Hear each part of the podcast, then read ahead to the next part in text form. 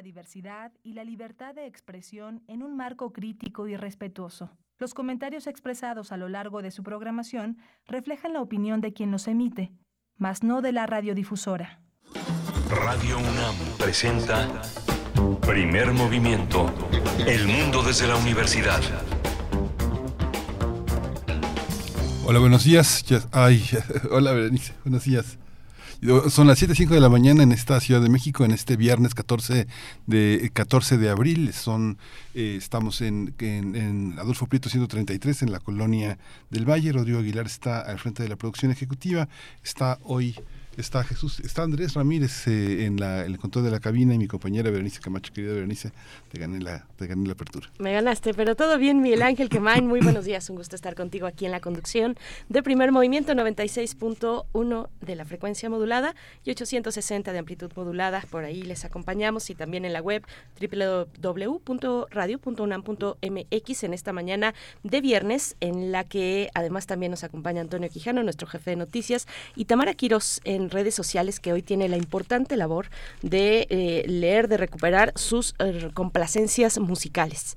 Así es que de una vez es buen momento ya para que vayan enviando complacencias musicales en redes sociales. ¿Qué quieren escuchar esta mañana de viernes? Para algunos pues ya eh, se acerca el final de la vacación y otros ya pues en actividades desde el principio de semana. Así es que cuéntenos, cuéntenos qué quieren escuchar, qué quieren escuchar para esta mañana aquí en Primer Movimiento, arroba P Movimiento en Twitter y en Facebook, Primer Movimiento UNAM. Hoy que tendremos una conversación para iniciar interesante, es un curso, un curso de introducción a la Edad Media eh, es un curso presencial que tendrá lugar los jueves, los días jueves del 28 de abril al 8 de junio, a cargo del doctor Martín Ríos, quien estará con nosotros. Es un curso que se gesta desde el Instituto de Investigaciones Históricas de la UNAM, donde el doctor Martín Ríos es investigador, es también doctor en Sociedad, Poder y Cultura en la Edad Media Hispánica y Europea por la Universidad Complutense de Madrid. Y los detalles, bueno, de una charla muy interesante que se antoja muy interesante Em, vamos a tenerla en cualquier momento, en unos momentos más. Vamos a tener también en nuestro radioteatro de todos los viernes la presencia de Vicente Leñero, una obra eh, que se llama La ciudad en el centro. Es una dirección de Eduardo Ruiz Aviñón y forma parte de nuestro patrimonio universitario. Lo lee nada menos que Vicente Leñero y está dirigido por uno de sus eh, alumnos, de, sus, eh, de las presencias notables del teatro mexicano, que es Eduardo Ruiz Aviñón presencias notables también aquí en Radio UNAM, la de nuestro querido Eduardo Ruiz Aviñón. Y bueno, tendremos en la nota del día la fiesta del libro y la rosa, que ya se acerca, se aproxima el próximo fin de semana, del 21 al 23 de abril, tendrá lugar en el Centro Cultural Universitario de Campus, eh, del Campus Ciudad Universitaria, la fiesta del libro y la rosa, que en esta ocasión tiene el lema Resistir con la palabra utopías posibles. Y vamos a tener la participación de Julia Santibáñez, coordinadora de la Cátedra Carlos Fuentes de Literatura Hispanoamericana, para darnos los detalles de cómo viene, de cómo viene esta mm, edición de la fiesta, de la fiesta del libro y la rosa, que en esta ocasión nos habla de cultura de paz, hablará también de eh, la censura en la literatura, cultura de paz e industria editorial, en fin, viene muy interesante con planteamientos éticos eh, muy interesantes para todo lo que tiene que ver con el libro, los lectores, en general la industria editorial, Miguel Ángel. Sí, vamos a tener también la crisis hídrica en el Cutzamala, un bombardeo de nubes, con el doctor Luis Zambrano, investigador del Instituto de Biología de la UNAM. Sus áreas han sido, bueno, la ecología de comunidades acuáticas, la biogeografía de la conservación y el manejo de ecosistemas y restauración ecológica. Y como cada día no puede faltar la poesía necesaria en esta ocasión, en la voz y selección de Miguel Ángel Quemain. Vamos a tener música y poesía también a la vez con la presencia de Italú González, su proyecto musical. Italú González es cantante, actriz, bailarina oaxaqueña. Eh, va a estar con nosotros aquí en la cabina. Y para el cierre, una invitación. Elena Hernández, bailarina y organizadora de talleres, nos va a comentar sobre Chiquiflujo Estético en el Centro Cultural Los Talleres, una temporada de danza contemporánea para compañías de danza integradas por niñas y niños. Pues no se lo pierda, no se lo pierda. Eh, además, bueno, ya vamos calentando motores para el 30 de abril, de una vez vamos calentando motores para ese momento de festejo de las infancias en, nuestro país, Miguel Ángel. Pues bueno, ahí está el menú, los contenidos para esta mañana y como siempre son importantes, muy importantes sus comentarios y hoy que es viernes, sus complacencias musicales en redes sociales, Miguel Ángel. Sí, vamos a ir con música. Vamos a ir con música. Esta canción, uff, ya suena por ahí, ya, no, no tiene por qué presentarse. Esto es Eric Clapton. Vamos.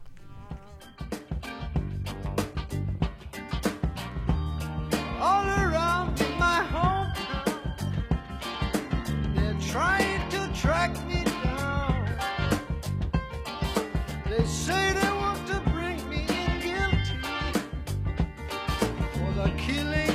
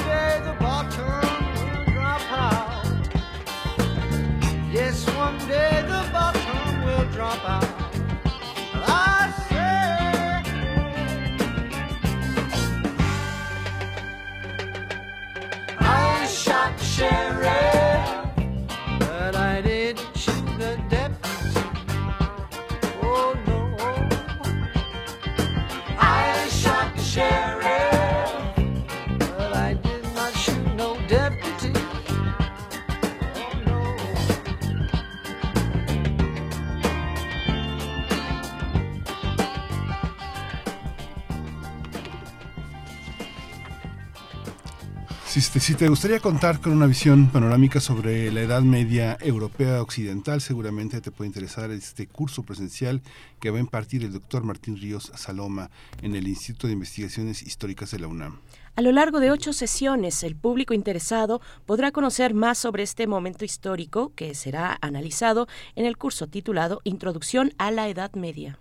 El doctor Martín Ríos Saloma será el encargado de desmenuzar las estructuras socioeconómicas y políticas de la sociedad medieval. Además estudiará la riqueza y originalidad de la cultura y las civilizaciones medievales. El curso se impartirá en modalidad presencial los jueves del 20 de abril al 8 de junio de este año de 17 a 20 horas. Algunos de los temas que se van a abordar en las ocho sesiones son la Edad Media, génesis de un concepto y usos del pasado, la crisis del mundo romano y la emergencia de un nuevo orden, el mundo islámico o la crisis del siglo XIV, entre otros. Pues vamos a tener una charla esta mañana sobre este curso que ofrece el Instituto de Investigaciones Históricas de la UNAM sobre la Edad Media. Y este día nos acompaña el doctor Martín Ríos, investigador del Instituto de Investigaciones Históricas de la UNAM, doctor en Sociedad, Poder y Cultura en la Edad Media Hispánica y Europea por la Universidad Complutense de Madrid. Doctor Martín Ríos, eh, buenos días, bienvenido. Eh, gracias por estar, por acompañarnos esta mañana. ¿Cómo está? Contrario, Berenice Miguel Ángel, muy buenos días a ustedes, gracias por la invitación, gracias por el espacio y por supuesto a todo el auditorio de primer movimiento que nos escucha a estas horas de la mañana. Muchas gracias, doctor. Eh, eh, en Europa y en el mundo islámico la Edad Media está en las calles, están ahí los vestigios, pero entre nosotros, en, en América, en América Latina, en, en México en particular, ¿qué, qué, ¿qué imaginario corresponde a la Edad Media? Un estudioso como usted, ¿con qué se encuentra? Claro, pues mire, nos encontramos en primer lugar con la lengua común que hablamos 500 millones de hispanohablantes ambos lados del Atlántico y en la que esta mañana estamos conversando. El castellano nuestro surgió en la península ibérica a finales del siglo X en un monasterio de La Rioja que se llama San Millán de la Cogolla. Y allí un monje escribió unas primeras glosas, unos apuntes a un texto en lo que sería conocido después como la lengua mm, castellana. Así que para empezar, imagínense la importancia que tiene la Edad Media para nuestra cultura y la vigencia cotidiana si la lengua que hablamos surgió y se desarrolló a lo largo de este periodo. Pensemos en otra cosa eh, muy importante. Eh, Miguel Ángel, te llamas como dos personajes bíblicos, el arcángel eh, Miguel, ¿no? Sí, Entonces, los nombres que nosotros utilizamos de manera cotidiana, la mayoría de las personas tienen su origen en ese mundo romano que termina a finales del siglo IV, principios del siglo XV y que se va nutriendo con las tradiciones culturales del mundo germánico, del mundo hebraico, del mundo eh, árabo-islámico. Por lo tanto, nombres como Fátima, Yasmín, Omar, Abraham, Jesús, eh, Patricia, Marta, Raquel, ¿no? Son herencias completamente medievales. Y por poner un último ejemplo, ya que son las 7 y 20 de la mañana, redondeando, eh, el cómputo del tiempo. Es decir, si hoy nos encontramos en el año 2023, es porque han pasado 2023 años del nacimiento de Jesús, una persona que generó una nueva religión en la vertiente oriental del mundo mediterráneo y que rápidamente en tiempos históricos se propagó por todo el mundo romano con un mensaje de esperanza y de salvación en una sociedad ciertamente compleja, violenta, desigual y por lo tanto ese cristianismo que marca el cómputo del tiempo marca también nuestra sociedad, independientemente si nosotros estamos creyentes o no, si vamos a misa o no, eso es una cuestión aparte, solo pensar que estamos en el año 2023 por ese acontecimiento que unas personas consideran relevante, pues nos habla de la importancia y de la vigencia de la Edad Media en nuestro mundo contemporáneo. Doctor Martín Ríos, con estos ejemplos, particularmente con el ejemplo de la, de la lengua, pues podemos decir, en general, con, con, los que nos ha compartido, podemos decir que damos muchas cosas por sentado, generalmente. Y una de ellas es el término mismo, la noción misma de Edad Media, que este, este curso de introducción a la Edad Media, en su primera sesión, abordará precisamente los usos de la época, el concepto mismo de Edad Media. ¿Qué nos puede comentar en ese sentido? Pues eh, que es un concepto artificial el de Edad Media. Y las personas que vivieron entre el siglo IV y el siglo XV no consideraban que vivían en la Edad Media, para ellos simplemente era el tiempo, era su época, y fue el, siglo XIV, particularmente a partir del XV y el XVI, cuando se desarrolló ese movimiento cultural que conocemos como Renacimiento, que se acuña el concepto de Edad Media para referirse a un largo periodo de la historia europea que se desarrolló entre el fin del mundo romano y este renacimiento, lo cual en términos, digamos, históricos, pues es correcto, es un periodo de 10 años de una larga duración. El problema radica en que el concepto de renacimiento se acuñó como oposición al concepto de Edad Media y a la Edad Media se le dio un valor altamente negativo. Y luego ya en el siglo XVIII, en el marco de la Ilustración y de la Revolución Francesa, ese término acabó convirtiéndose en signo y símbolo de lo que lo pudo haber pasado a Europa, ¿no? La violencia de la nobleza, el fanatismo de la iglesia, la falta de educación, eh, el oscurantismo propagado por la iglesia, a lo cual se sumaban, bueno, pues auténticos tópicos como el famoso derecho de pernada, ¿no? Es decir, se construye toda una imagen eh, negativa sobre los siglos medievales por contraposición al Renacimiento y por supuesto a la época de la Ilustración. Y ello va a generar que en la conciencia europea y después en la conciencia del mundo occidental ese periodo quede realmente marcado como un periodo de ignorancia y de incultura cuando en realidad la sociedad medieval se encargó de recoger, atesorar, valorar, transmitir los saberes de la antigüedad tardía, de incorporar la influencia de diferentes espacios culturales y a su vez fue sumamente creativa y dinámica.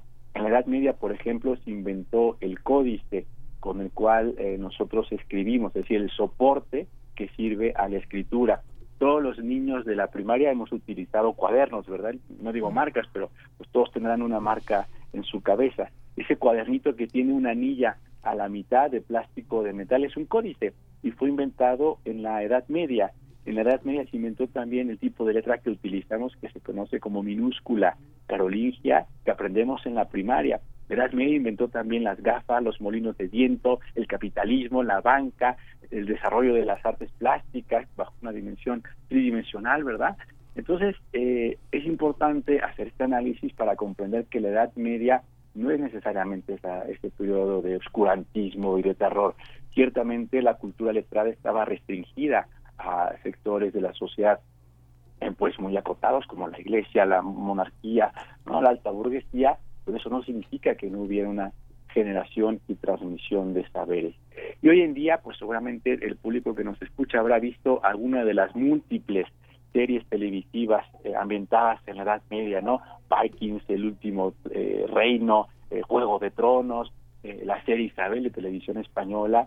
Y claro, según qué serie, pues algunas tienen una mayor apego a la realidad histórica y otras realmente son pura fantasía y por lo tanto distorsionan ese pasado. Entonces el curso lo que pretende es precisamente situarse en el contexto histórico a partir del uso de las fuentes de la bibliografía más actualizada y brindar una noción general, porque claro, imagínense, en ocho sesiones no podremos abordar mm. mil años, pero sí por lo menos un panorama general que nos permita comprender la riqueza de ese periodo de la historia europea y por qué es importante estudiarla desde México. La civitas romana es un concepto que, que nos acompaña también permanentemente, pero en esos mil años se, da origen también a toda una idea de ciudad, una idea de ciudad que sigue vigente entre nosotros. ¿Podría, podría contarnos un poco esa historia de la ciudad con la con la, con pues prácticamente con la caída del Imperio Romano de Occidente arranca una nueva una nueva vida de ciudad. ¿Se podría decir ya urbana? Eh, pues sí, mire, en realidad eh, hay dos términos que se ocupaban en el mundo romano, civitas, quivitas y urbs.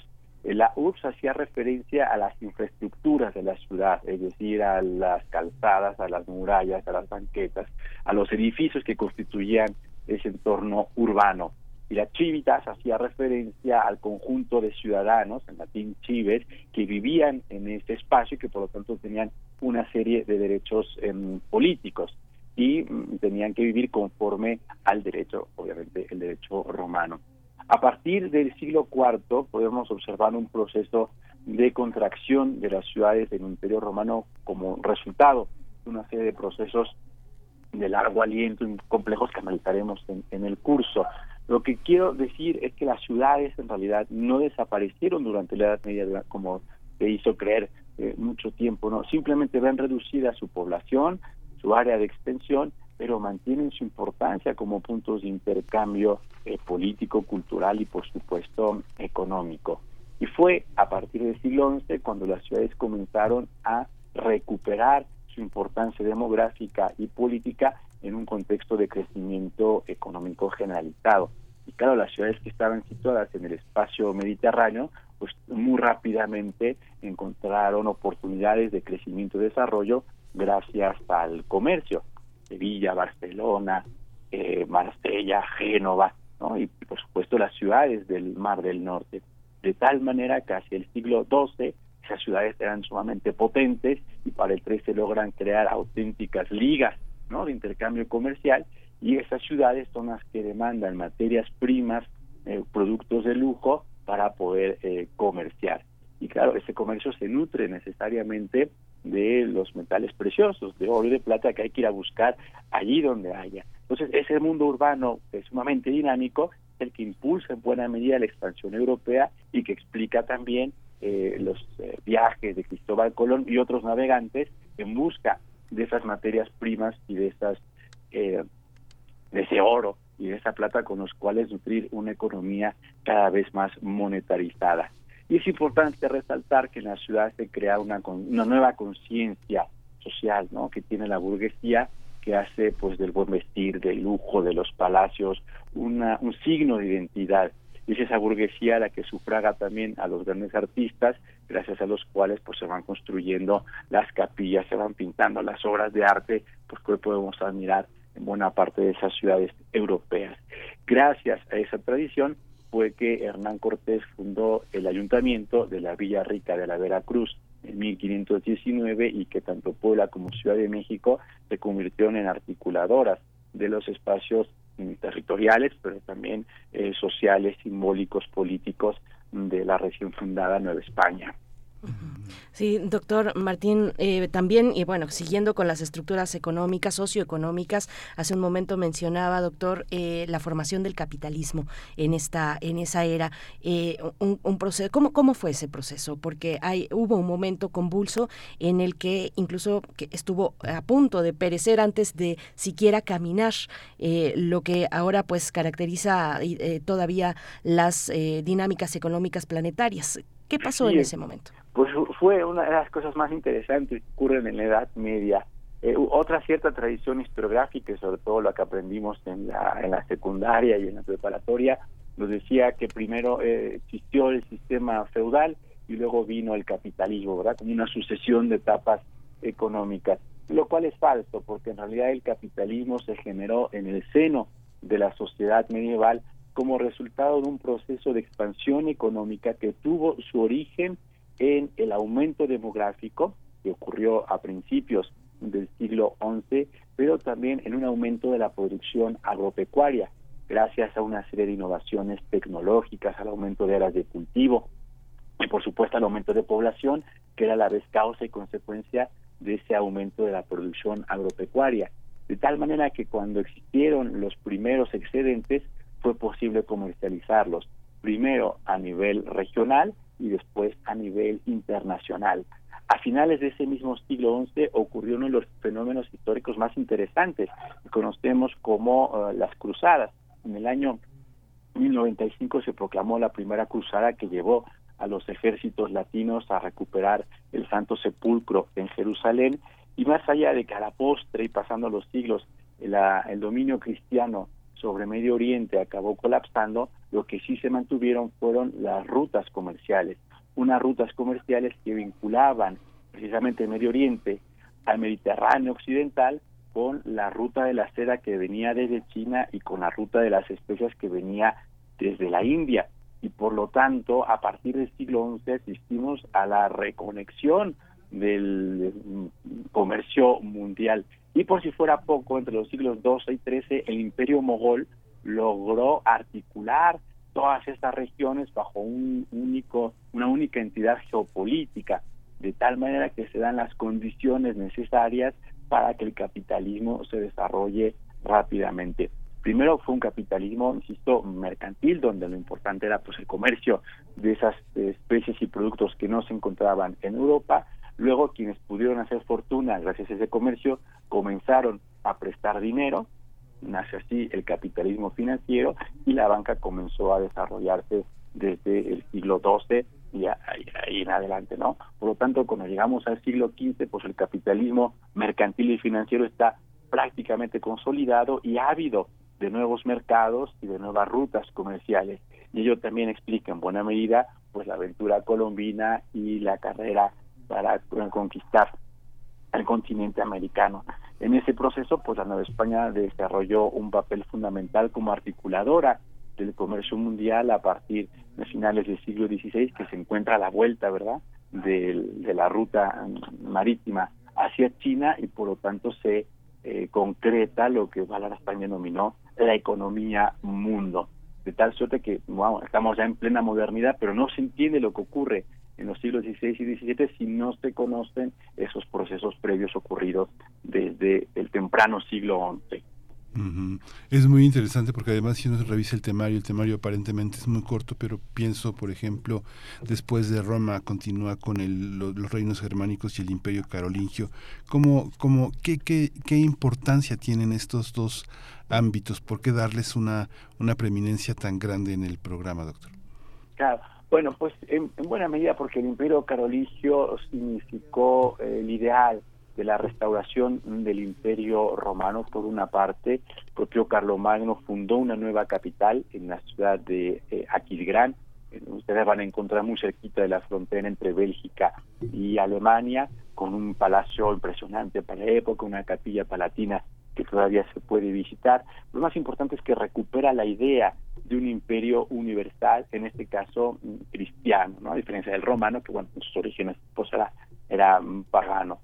Eh, y por lo tanto, Carlomagno se va a convertir en el referente del gobernante que domina la mayor extensión europea, pero que también pone al servicio de la defensa de la Iglesia a sus propias huestes, a su propio ejército. Cuando Carlos V obtuvo la corona imperial a principios del siglo XVI, en realidad quien piensa como modelo es en el propio eh, Carlomagno. Pero también nos interesa porque fue durante el periodo carolingio cuando se consolidaron las estructuras de lo que hoy llamamos el sistema feudo-vasallático, es decir, un sistema político, económico, eh, jurídico, ideológico, mm, asentado a partir o construido sobre los vínculos de dependencia personal, en los cuales Carlomagno concedía a sus nobles la administración de un territorio en calidad de feudo.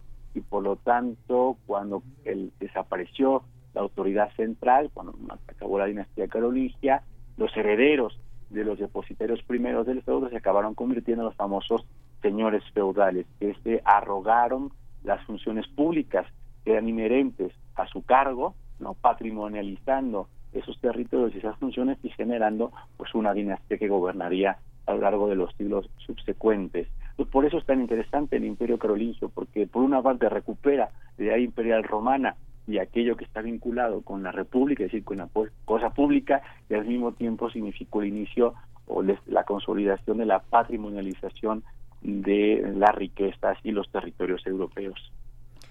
Doctor, bueno, pues qué, qué, interesante y uno se pregunta, bueno, ¿cómo se le hace? ¿Qué criterios, criterios se emplean para esbozar un periodo tan largo, un periodo de 10 siglos de la historia europea en, en tan poco tiempo, en ocho sesiones apenas?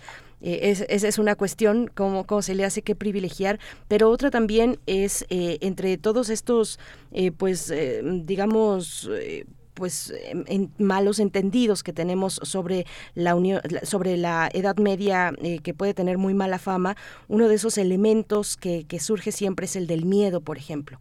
El miedo que eh, trazó ciertas dinámicas, que nutrió algunos elementos de la Edad Media, como incluso hasta la imaginería o las leyendas o las cuestiones míticas, eh, pero, pero también una forma importante del poder es un poco lo que, lo que, lo que hoy conocemos popularmente de la Edad Media, ¿no? Era una, una edad oscura, ya lo que ha mencionado usted.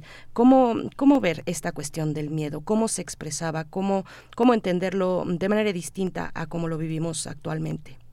Pues no, esa es la realidad, Bere. Muchísimas gracias por la pregunta, es muy interesante. No lo vivimos distinto de la sociedad medieval, en eso mm. somos, pues diría que muy medievales, ¿no? Los miedos en Occidente, creo que pertenecemos sin duda a la cultura occidental, eh, se arraigan eh, en los mismos principios, ¿no? El miedo a lo diferente, y lo diferente puede ser un cambio de actitud mental, lo diferente puede ser una innovación tecnológica, como en su día fue la imprenta y hoy es el famoso chat GTP, no sé si lo dije bien, ¿no?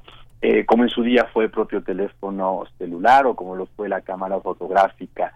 Eh, el miedo se refleja también en la diferencia eh, en cuanto a la pertenencia étnica, ¿no? Por supuesto, el miedo se refleja en la diferencia del otro que profesa una religión distinta, en este caso el, el Islam. Entonces, lamentablemente, pues desde la Edad Media hasta hoy hemos mantenido esas constantes históricas, no seguimos teniendo miedo, como decía, a lo nuevo, al otro que es diferente, no ustedes recordarán los terribles acontecimientos que pasaron en Baja California nuestra cuando los haitianos habían llegado en gran cantidad intentando cruzar la frontera hacia los Estados Unidos, lo, lo que pasa ahora mismo en la, nuestra frontera sur frente a esa población inmigrante que sale no lanzada por el pues, por la pobreza, por la violencia de sus países en busca de nuevas oportunidades y lo mal que los maltratamos en, en México, ¿no? Entonces, eh, pues no, no es tan distinto como entonces. Ciertamente el conocimiento permite afrontar mejor los desafíos del presente y por eso pues los invito a que se inscriban al curso para pues para conocer de primera mano cómo, cómo era la Edad Media y dejar de tenerle miedo ¿no? a la Edad Media y valorarla como un periodo importantísimo de la historia de Occidente sumamente fecundo pero tampoco sin idealizarla, ¿no? No podemos idealizarla ahora como la época de las princesas y los caballeros y todo era rosa y todo disfrutaba, no, pues no. Ciertamente había violencia, pero pues no creo que haya menos violencia en la Edad Media que la que tenemos hoy en día. Hay mucha, hay bueno, el mundo islámico, ahora que hablaba también de las cruzadas, es algo también eh, importante eh, en los últimos tiempos. La presencia de una imagen como el rey San Luis eh, de Francia ha tenido una enorme importancia. No sé, no sé, perdón, pero no sé si el rey San Luis, la biografía que hizo Jacques Legoff está en español, pero este monumento, este gran monumento a todo el trazo de la Edad Media a nuestros días es interesante. Los trabajos de Philippe Ariès, la historia de las mujeres, todos los libros que se han coordinado sobre la historia del cuerpo, la historia de la sexualidad, vienen de ese, de ese horizonte. ¿Qué leer, digamos, para eh, acercarse a un curso como este? No es la única vez que lo, que lo dará, es un cupo también que tiene sus límites, tiene un costo, pero ¿cómo acercarnos eh, a, una, a una pasión más clarificadora sobre un horizonte tan amplio, doctor? ¿Qué, qué, eh, nos recomienda leer? pues para el mundo del Islam, eh, en particular un libro de Juan Bernet que se llama Lo que Europa debe al Islam de España. Lo repito, Lo que Europa debe al Islam de España, un libro de Juan Bernet publicado por la editorial El Acantilado. Y es un libro muy bonito porque efectivamente habla de esos intercambios culturales desarrollados a lo largo de la Edad Media entre el mundo arabo-islámico y la cultura eh, occidental latina eh, cristiana. Una relación muy compleja de violencia, por supuesto, entre dos religiones monoteístas que se excluían mutuamente, pero también de fecundos intercambios eh, políticos y culturales. sin ir más lejos, nosotros utilizamos los números árabes para, para hacer nuestras cuentas en la primaria, ¿no? Aprendemos a sumar, restar y multiplicar con los números arábigos. Entonces, bueno, creo que eso da muestra de la importancia que tiene la cultura árabe en nuestra vida. Eh, en el caso de las mujeres, efectivamente se ha escrito mucho en los últimos tiempos. Uno de los primeros trabajos fueron los de George Duby, la historia de las mujeres, he coordinado con, eh, ay, no me acuerdo cómo se llama la otra, la otra autora, escribió Las Damas del siglo XII, pero en tiempos recientes se ha revalorado muchísimo el papel de las mujeres en la Edad Media eso también nos ha mostrado una realidad muy distinta de la que había sido generada en el siglo XVIII y en el siglo XIX, donde eh, se ha analizado la capacidad que tienen las mujeres para gobernar, particularmente aquellas de la nobleza y de la realeza, la importancia que tienen para el desarrollo de las actividades agropecuarias, ¿no? como parte de esas familias campesinas que trabajaban eh, los campos, como quienes atesoran los saberes las mujeres sabían leer y escribir, las de la nobleza, ¿no? Puesto, eh, y tienen fecundísimos intercambios epistolares. Tenemos escritoras de alto nivel intelectual y teológico, como la propia Hildegarda, Hildegarda perdón, de Bingen, o alguien tan interesante como la propia Eloísta, que escribe unas cartas a su amigo Abelardo, dadas el conocimiento de la antigüedad clásica. Eh, una de las autoras que recomiendo se llama Diana Peláez Flores. Ella se ha dedicado a estudiar a las reinas consortes, por ejemplo, así se llama su libro, Reinas Consortes.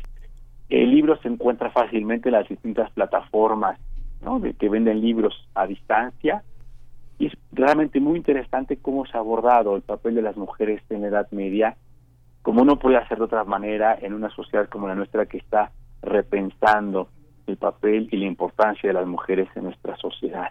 Así es, ni siquiera actualmente nos ponemos de acuerdo con eh, lo que representa y lo que significa una mujer, no para todas las culturas eh, eh, la noción es la misma que la que prevalece, digamos, en esta idea de Occidente.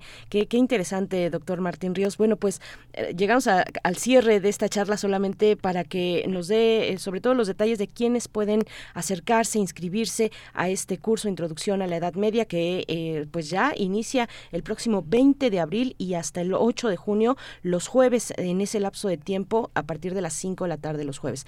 ¿Quiénes pueden acercarse? Pues todas las personas interesadas realmente en la edad media está eh, concebido como un curso general para estudiantes incluso de secundaria, de bachillerato, seguro que hay algún estudiante de nuestro sistema universitario de bachillerato que se quiera acercar, para estudiantes de historia, de filosofía, de letras, interesados en la Edad Media como contexto para sus investigaciones, incluso para algún colega del área científica que, ay, pues a mí siempre me interesó la Edad Media, por supuesto, con muchísimo gusto lo, lo, lo recibiremos para profesores también de bachillerato, de secundaria y finalmente para cualquier público interesado en el periodo eh, medieval, interesado en la historia. Debatimos mucho con mis compañeras de la Secretaría Técnica sobre qué modalidad, en, qué modalidad, perdón, impartir el curso, sea distancia, virtual, híbrido, presencial, pero al final decidimos que dado que la pandemia ha amortiguado y dado que, como decía el rey Alfonso X el Sabio en el siglo XIII, la universidad es el ayuntamiento de escolares y de maestros que se reúnen para enseñar y aprender, pues creíamos que este curso tenía que ser presencial para que sirva de espacio de reencuentro entre la comunidad universitaria, la comunidad ávida de conocimiento y que podamos ir poco a poco recuperando lo que se pueda de aquella vida previa a la pandemia. Porque como ocurrió en la Edad Media después de la pandemia del siglo XIV, cambiaron muchísimas cosas, pero también el mundo se encuentra en un renacer, ¿no? como ocurrió después de la peste negra de 1348 y creo que hay que aprovechar estas oportunidades para reencontrarnos en torno al conocimiento. Lo que pasa es que, lo que pasa, doctor, es que una persona como usted, verdaderamente es un privilegio tenerlo como profesor y sobre todo para universitarios de Zacatecas, San Luis, eh, eh, Guanajuato, Aguascalientes. Eh, hay, una, hay un amor por la Edad Media muy fuerte en estas universidades. Hay que decir que Usted ha publicado en los últimos tiempos eh, El mundo de los conquistadores, La guerra santa y una cruzada en el derecho, en el estrecho peninsular, Historia y método en el siglo XX. Ha hecho una, una cantidad de aportaciones sobre este estudio que también tiene que ver con su pasión por la Edad Media. Y bueno, yo creo que también este, habrá que pensar, a pesar de las discusiones, que tenerlo usted como profesor a distancia verdaderamente es importante, ¿no? No, muchísimas gracias, Miguel Ángel. No, y también, por supuesto, creo que es una de las cosas que nos deja la pandemia, ¿no? Ya no podemos quedarnos solo en lo presencial, tendremos que explotar las ventajas que nos da la tecnología, que es un buen instrumento de comunicación, y seguramente el próximo año, en un par de años, haremos un curso virtual, no solo para nuestros amigos del interior de la República, sino también para pues, amigos de otros países de América Latina que se quieran sumar o compatriotas que radican en Estados Unidos. Y bueno, si me permiten el espacio, dado que estamos en casa, que es Radio Universidad, solo comentar que hace un, un mes apenas, porque salió para la Feria del Libro, el Instituto de Investigaciones Históricas publicó mi último libro que se llama Breve Historia de la Edad Media Occidental. Le voy a pedir a mis compañeras de Secretaría Técnica a ver si les pueden hacer llegar un libro ahí al estudio. Eh, pues bueno, para que toda la persona interesada que no pueda tomar en esta ocasión el curso pueda acercarse a ella a través de un libro que está pensado como un libro de alta divulgación, eh, Breve Historia de la Edad Media Occidental, publicado por la UNAM a través del Instituto de Investigaciones Históricas. Maravilloso, pues muchas gracias y por supuesto recibimos con mucho gusto, eh, doctor Martín Ríos Saloma, las inscripciones e informes se pueden acercar, bueno, las van a obtener a través del teléfono 55 56 22 75 16, extensión 85 46 5 y también al correo electrónico inscripciones educontinua arroba históricas.unam.mx. Y si se les fue algún dato, pues en redes sociales nos pueden preguntar. Muchas gracias, doctor Martín Ríos, investigador del Instituto de Investigaciones Históricas. A contrario, muchísimas gracias a ustedes, Berenice y Miguel Ángel, por este espacio y a todo el auditorio que nos ha concedido su atención. Muchísimas gracias y buen viernes para todas y todos. Hasta luego, doctor. Muchas gracias. Muy buen viernes. Bueno, no se lo pierdan, de verdad. Bueno, se antoja muchísimo. Del 20 de abril al 8 de junio, los jueves de 17 a 20 horas. Bueno, vamos a ir ahora sí con el radioteatro Miguel Ángel. Este es un radioteatro de Vicente Leñero, La ciudad en el centro, una dirección de Eduardo Ruiz Aviñón, en la lectura del propio Vicente Leñero. Quédese con nosotros. Con esto nos despedimos de esta primera hora. Primer movimiento. Hacemos comunidad con tus postales sonoras. Envíalas a primermovimientounam.gmail.com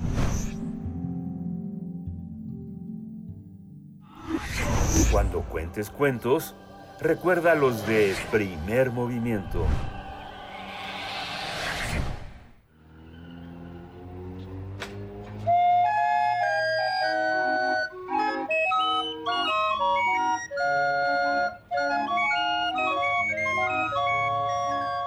La ciudad en el centro.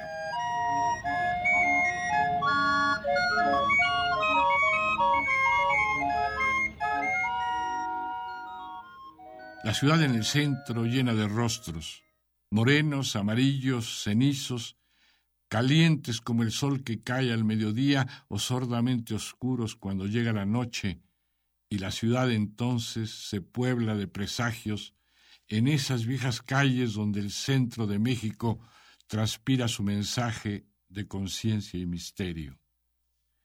Enorme es la ciudad más henchida del mundo, a punto de estallar, sobrepoblada y terca. Se apretó de edificios que enmascaran olvidos y se fue derramando hacia los cerros como un manchón de tinta salpicado de gente y gente y cada vez más gente, mucha gente a punta de tumbar lo que había y levantar en su lugar lo que se piensa nuevo, la ciudad fue alterando su semblante para fingir progreso, para inventarse a fuerza de imposturas una modernidad de pocos, bajo la cual quedaban sepultados nuestros cachos de historia, nuestros hondos recuerdos, el complicado mundo de personas que gestó el mestizaje y propagó entre gritos y trabajos de parto eso que llaman los que saben la identidad de un pueblo. La ciudad imposible, la ciudad que rechaza definirse en palabras y cifras y conceptos, la vieja Tenochtitlan, derrotada de la que sólo queda Tempalcates bajo el lodo arqueológico del tiempo, la capital solemne de aquella Nueva España construida con piedras delirantes de un barroco increíble. La ciudad que gritó la independencia, que se negó al imperio del sueño napoleónico, que soportó como todas las ciudades del mundo las revueltas, las guerras, el hambre y la dolencia de ese querer ir siendo a sacudidas la casa capital de un país rojo sangre. Hay quien recuerda inundaciones, pestes, terremotos. Hay quien se pierde o se escapa colérico de la ciudad y vuelve. Hay quien nace, hay quien muere, hay quien grita en la gran plaza de armas denominada Zócalo su irritación, su fiebre, su protesta al gobierno porque no le hacen caso, porque nadie administra con justicia lamentada justicia porque ya no se puede sobrevivir a diario en esta macrourbe adolorida por el mezquino tráfico del hombre, repleta de gente y habitada de angustias, desigualdades, sueño.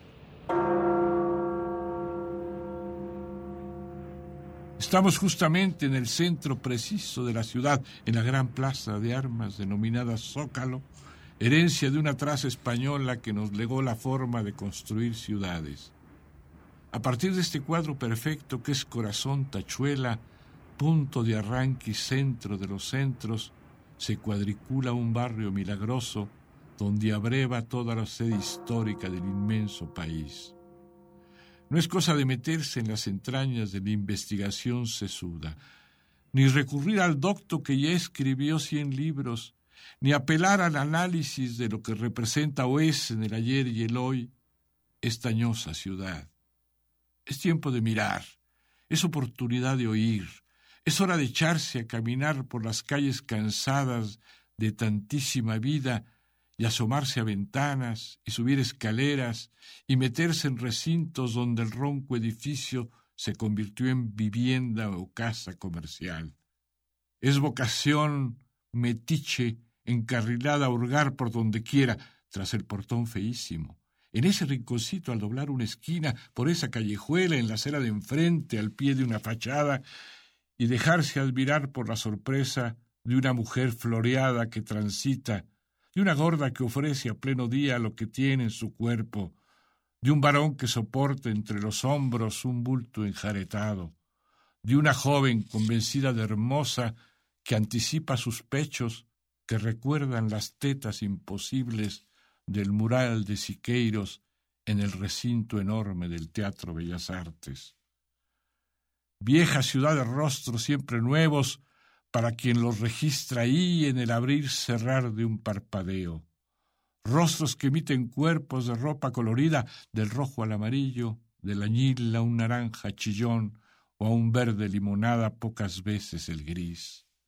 Escaparon, parece, de otro mural, ahora del gran Diego Rivera pintado en el mismísimo Palacio de Gobierno al subir la escalera, del fresco gigantesco con todo y esa mueca de risa o de tristeza, de pesadumbre al sol, corrieron a la calle y se volvieron gente de la céntrica urbe. Es la misma mirada de esos ojos oblicuos del capítulo indígena, el mismo pelo lacio como puntas de alambre y el pómulo abultado. Tienen color de barro, de cazuela moldeada por las manos callosas de un dios definitivamente mexicano. Tal vez el mestizaje de siglos volvió café con leche el semblante de algunos, otros son amarillos, castaños, casi rubios, pero en todos el negro de unos ojos hace brillar la chispa de esa pícara forma de resolver con risas o silencios y taimada energía un destino sellado por viejas frustraciones injusticias. Los de la mayoría son bajos de estatura, chaparros, les decimos, y tienen cuerpos gruesos y abultada barriga. Hay altos, desde luego, y millones de flacos, aunque el trazo común del muralista solo propone largos y espigados, escuálidos por fuerza, a quienes representan arquetipos del hombre que padece la esclavitud, el yugo y el oprobio de la miseria. Revienta la ciudad de gente colorida, fiesta de luz bajo el terrible smog que en vano intenta volver color ceniza el corazón capitalino. Ruidos aquí y allá, rugiente escandalera en los mercados. Hay miles de mercados en toda la ciudad, galerones inmensos heredados de los tianguis aztecas, donde se compran flores en pasúchil o rábanos y o pescado, lo mismo que herramientas o ropa o chucherías, o sepa Dios qué tanto igual que en todo el mundo, desde luego, pero también aquí, precisamente aquí, entre el asedio, el ansia, el empellón y el grito, el mercado dibuja cada día, como en ese mural del que se hablaba, el carácter exacto, con su color y gesto del habitante colectivo. Ahí está para nunca olvidarlo ese paisaje de la gente que llega a comprar esa blusa chulísima, ¿la viste? Que se sienta en la silla de un sucio tenderete para comer su antojo de tortilla y arroz con mucho chile, que regatea un precio al vendedor de fresas y aguacates, o que se roba el bolso de un brazo distraído y cuando el brazo gira ya va corriendo el infeliz. Agárrenlo. Los mercados más célebres del mundo se llaman La Merced, Lagunilla, Indianilla, Tepito, yo qué sé y más lejos al norte, en Guadalupe, donde se ruegan milagros a la Virgen patrona del país, abundan como culpas las tiendas de rosarios, de estampas, de cristos y medallas para alcanzar el cielo prometido que por desgracia no existe todavía aquí, debajo en esta vida dura de vivir.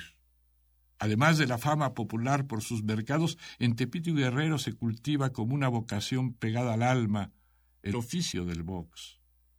En Tepito ese arte de fintas y de golpes, de bendings y de rectos, de ganchos y knockouts, interpreta y descifra la lucha por la vida, metáforas aparte, que sostienen a diario los hombres de este barrio feroz.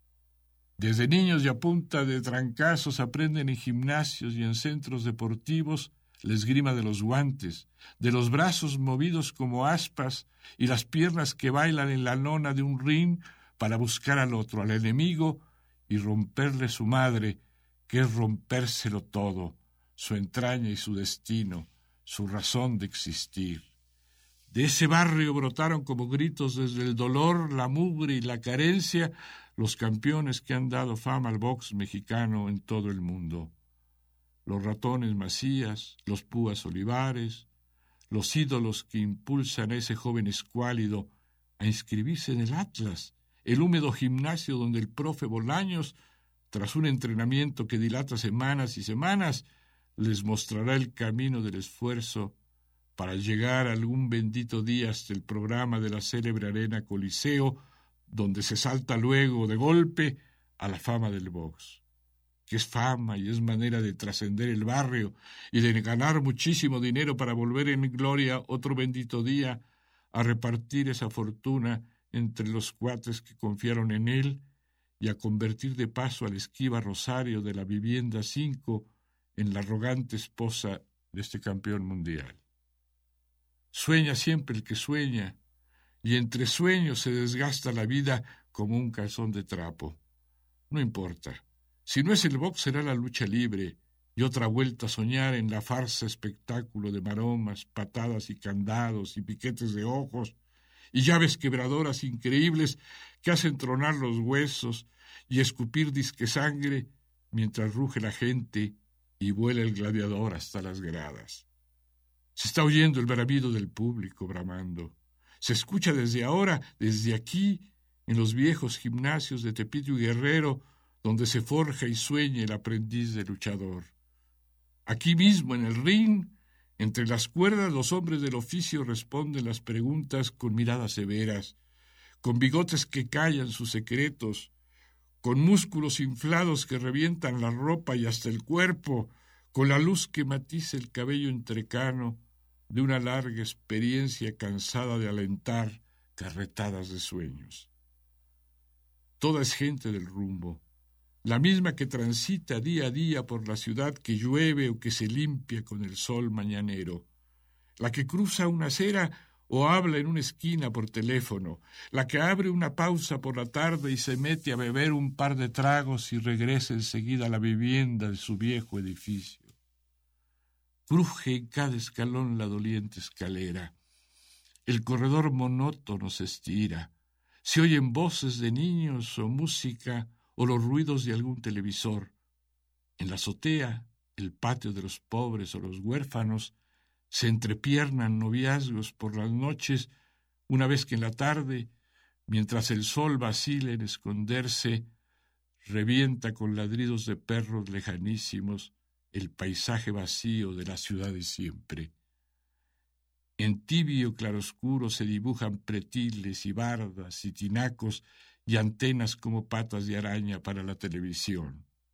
Brotan torres y cúpulas, se recorta en un plano de papel cartoncillo el variado dibujo de las sombras. Otra vez allá abajo, en un rincón de la ciudad, apoyada en un muro con los brazos cruzados, Quizás en el pretil de una ventana aparece de pronto un rostro femenino cortado con el filo de un manchón abusivo. Es una joven linda, de cabello ligeramente alborotado. Sobre su tez morena caen sus labios perfectos, coloreados de un rojo artificial inevitable. Está mirando lejos, más allá de sus ojos negrísimos y húmedos, intensos sobre todo.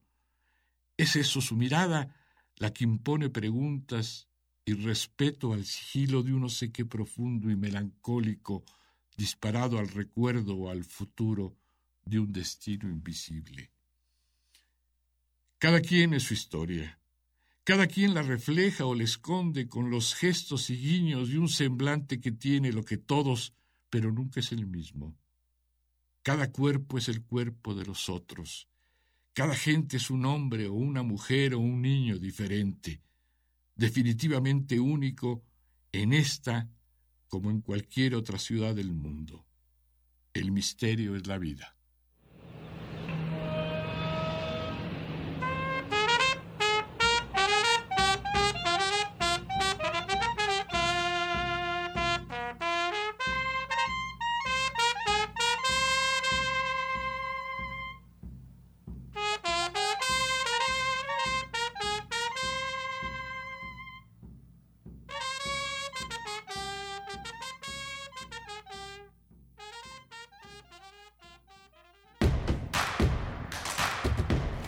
En redes sociales. Encuéntranos en Facebook como Primer Movimiento y en Twitter como arroba PMovimiento. Hagamos comunidad.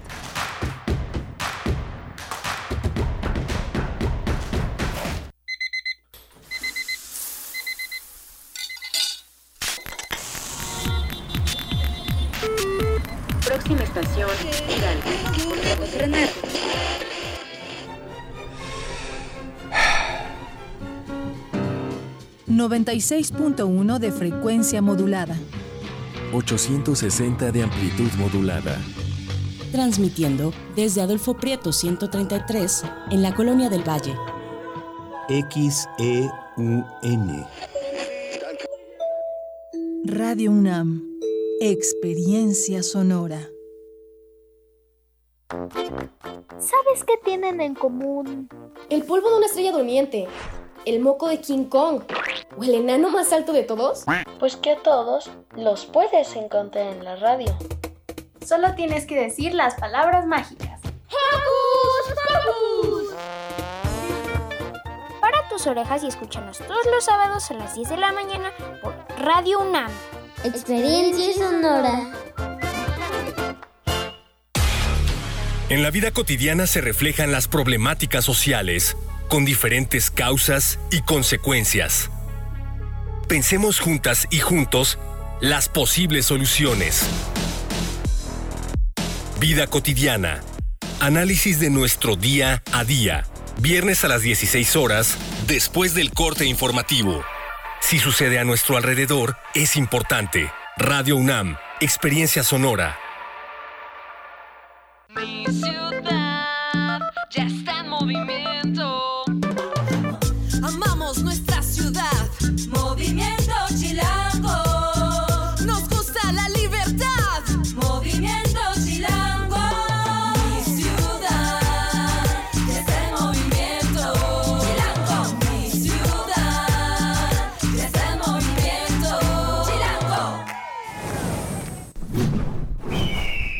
Movimiento Ciudadano. Los nazis crearon las metanfetaminas para convertir a sus soldados en seres incansables y deshumanizados. Bajo su efecto, el ejército nazi inicia la peor guerra de la historia y crea los campos de exterminio. Hoy el cristal se usa para controlar la mente de jóvenes que buscan placer y la de jornaleros y maquiladores que buscan energía para trabajar día y noche. Busca la línea de la vida, 800-911-2000. Para vivir feliz, no necesitas meterte nada.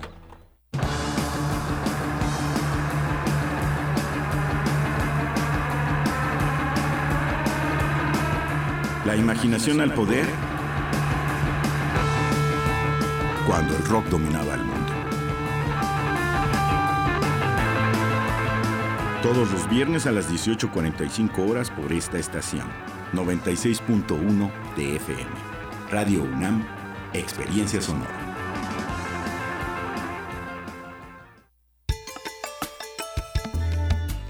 En el siglo XVI, la monja Mariana Alcoforado se enamora profundamente de su seductor, un noble conde francés. Estas cartas son el testimonio de su amor abnegado y del abandono del amante. Esperaba que me escribieras de todos los lugares que fueras tocando y que tus cartas fueran muy largas, que sostendrías mi pasión con la esperanza de volver a verte, que una total confianza en tu fidelidad me diera alguna tranquilidad. De la colección de ficción sonora de Radio UNAM, Memoria del Mundo de México de la UNESCO 2021, presentamos Cartas de la Monja Portuguesa, adaptación de la obra teatral de Mariana Alcoforado, sábado 15 de abril a las 20 horas, sábado 15 de abril a las 20 horas, por el 96.1 de FM y en www.radio.unam.mx. Radio UNAM, experiencia sonora.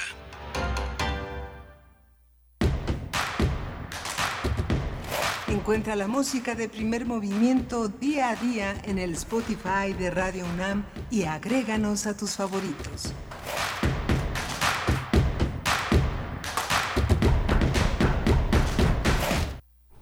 Hola, buenos días. Ya estamos de regreso aquí en Primer Movimiento. Estamos eh, en este viernes 14 de abril. Ya es viernes, son las 8 de la mañana con 5 minutos en esta gran ciudad de México. Le damos la bienvenida a la radio Nicolaita, con quien nos enlazamos desde esta hora hasta las 9 de la mañana. Está Rodrigo Aguilar en la producción ejecutiva, Andrés Ramírez en los controles de la cabina y mi compañera Berenice Camacho al frente de la conducción. Querida Berenice, buenos días. Hola Miguel Ángel Quemain, saludos a ustedes, a la radio Nicolaita también, todos los colegas que se congregan, bueno, la gente que se congrega en torno a la radio pública, a la radio universitaria. Un gusto estar con ustedes acompañándoles en este viernes, ya iniciando el fin de semana. Rodrigo Aguilar está por acá, eh, del otro lado del cristal. También Antonio Quijano, nuestro jefe de noticias. Eh, Tamara Quiroz atiende sus complacencias musicales y sus comentarios en redes sociales, que por cierto nos están, eh, nos hablan del radioteatro, dice Martelena Valencia. Gracias por el radioteatro.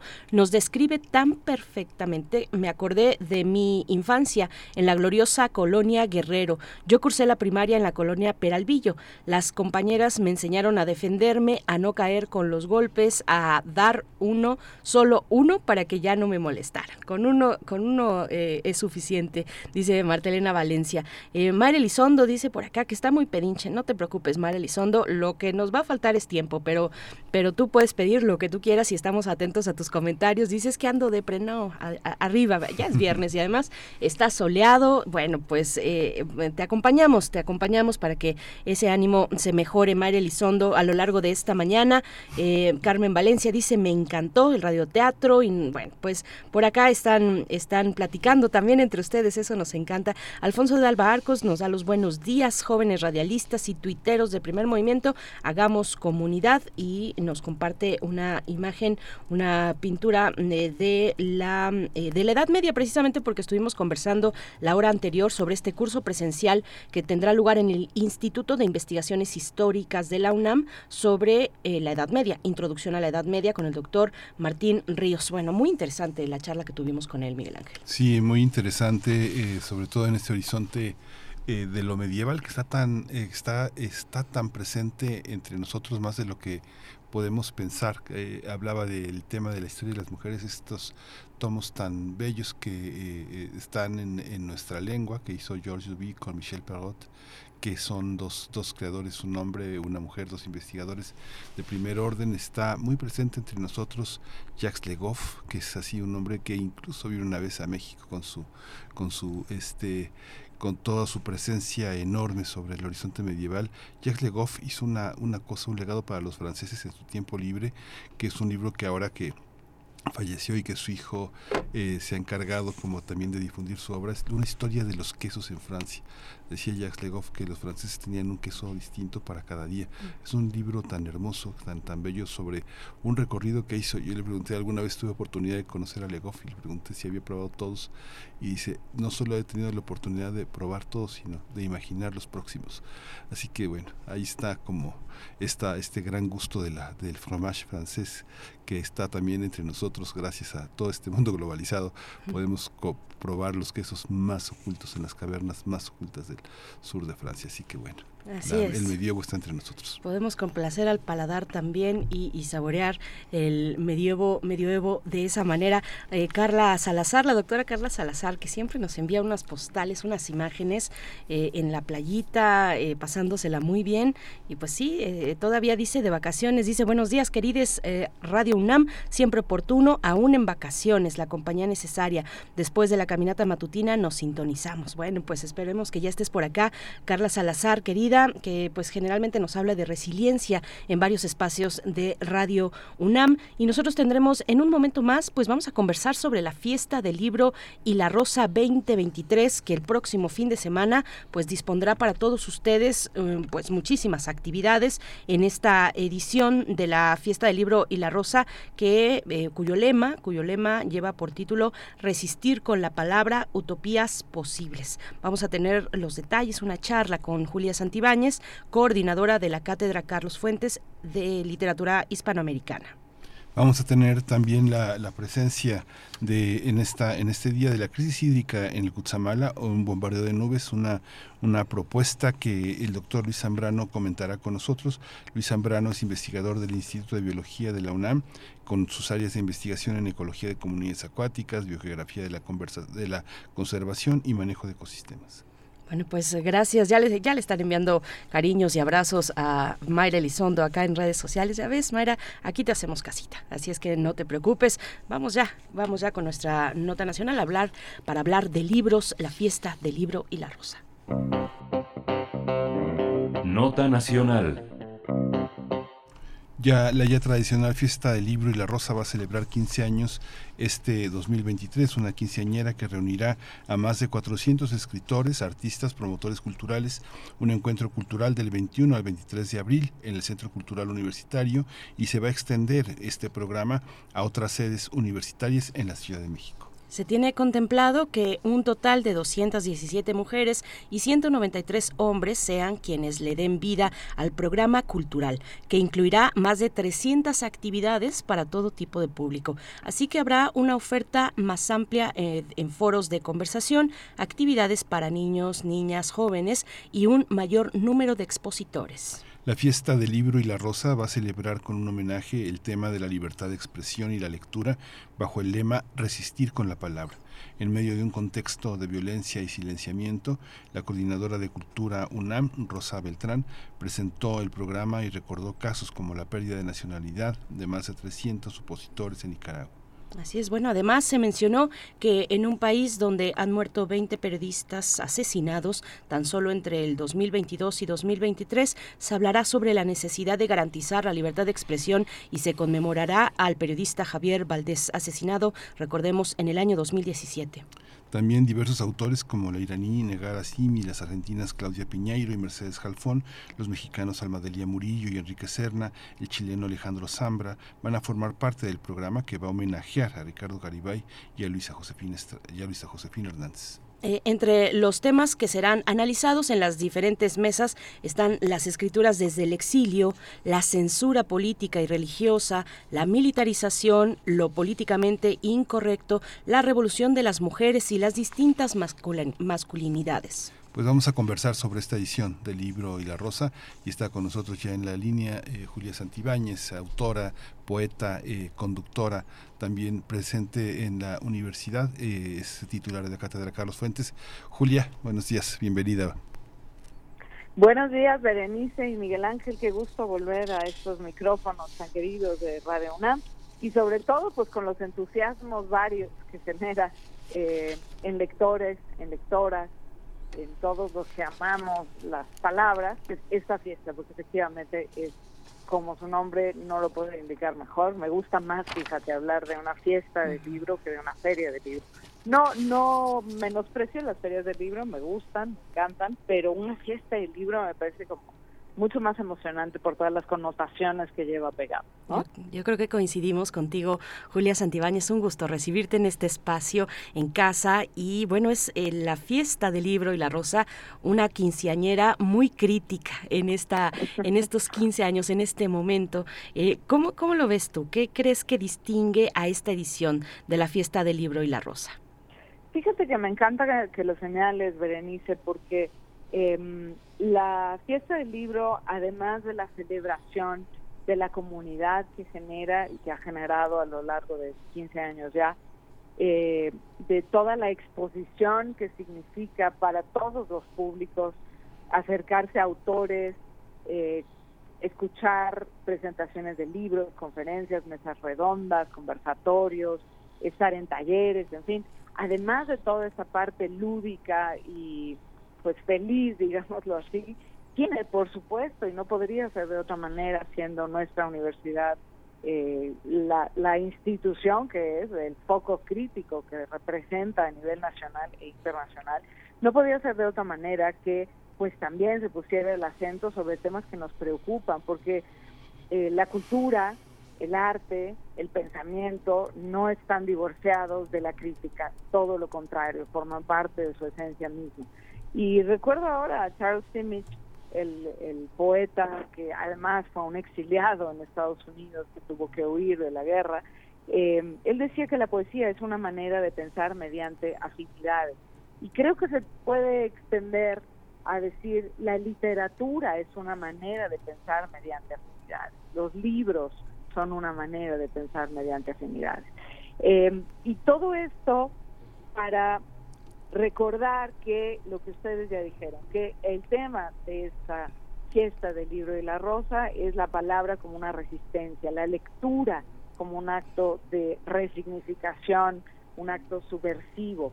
Y uno dice, pero ¿cómo es posible que alguien que está ahí sentado sin mover ni un pelo más que los ojos y si acaso los objetivos un lápiz porque subrayamos, ¿cómo puede estar resistiendo? ¿Cómo puede estar haciendo algo que tenga un significado social? Bueno, pues sí, eh, la lectura tiene una incidencia muy importante en la realidad, en las sociedades. Ayer, fíjate, justo eh, por otras razones, pero me viene muy a cuento, estaba leyendo a Úrsula K. Le Guin, la autora estadounidense, y ella dice que la literatura, ella se refiere específicamente, al decirlo, a la ciencia ficción, pero de nuevo podemos abrir el espectro y no creo faltar al espíritu de sus palabras. Si digo la literatura en general y la resistencia en las calles, el cambio social, se parecen muchísimo, tienen muchos puntos de contacto y señalo dos. Uno, son fruto de la imaginación. Ni el cambio social ni la literatura se pueden concebir si no hay una imaginación detrás, si no hay una fantasía que se proyecta hacia lo que no se puede tocar todavía, pero un día quizá pueda ser real. Ese es uno de los puntos de contacto. Y el segundo tiene que ver con una, digamos, una aproximación, de nuevo, crítica a la realidad. Si lo imagino es porque lo que estoy viendo no me satisface. Y ambos creo que son elementos, son rasgos centrales de esta fiesta del libro de la rosa. Es decir, queremos pensar, queremos reunirnos para imaginar otras realidades más amplias, más incluyentes, más justas. Ahora acabamos de, pues, conmovernos eh, con la, el despojo artero de la nacionalidad de Yoconda Bell y de Sergio Ramírez de su, de su nicaragüeidad, y me estoy eh, eh, dando el permiso de crear un neologismo, los despojaron de su nacionalidad nicaragüense. Eso es una violencia brutal.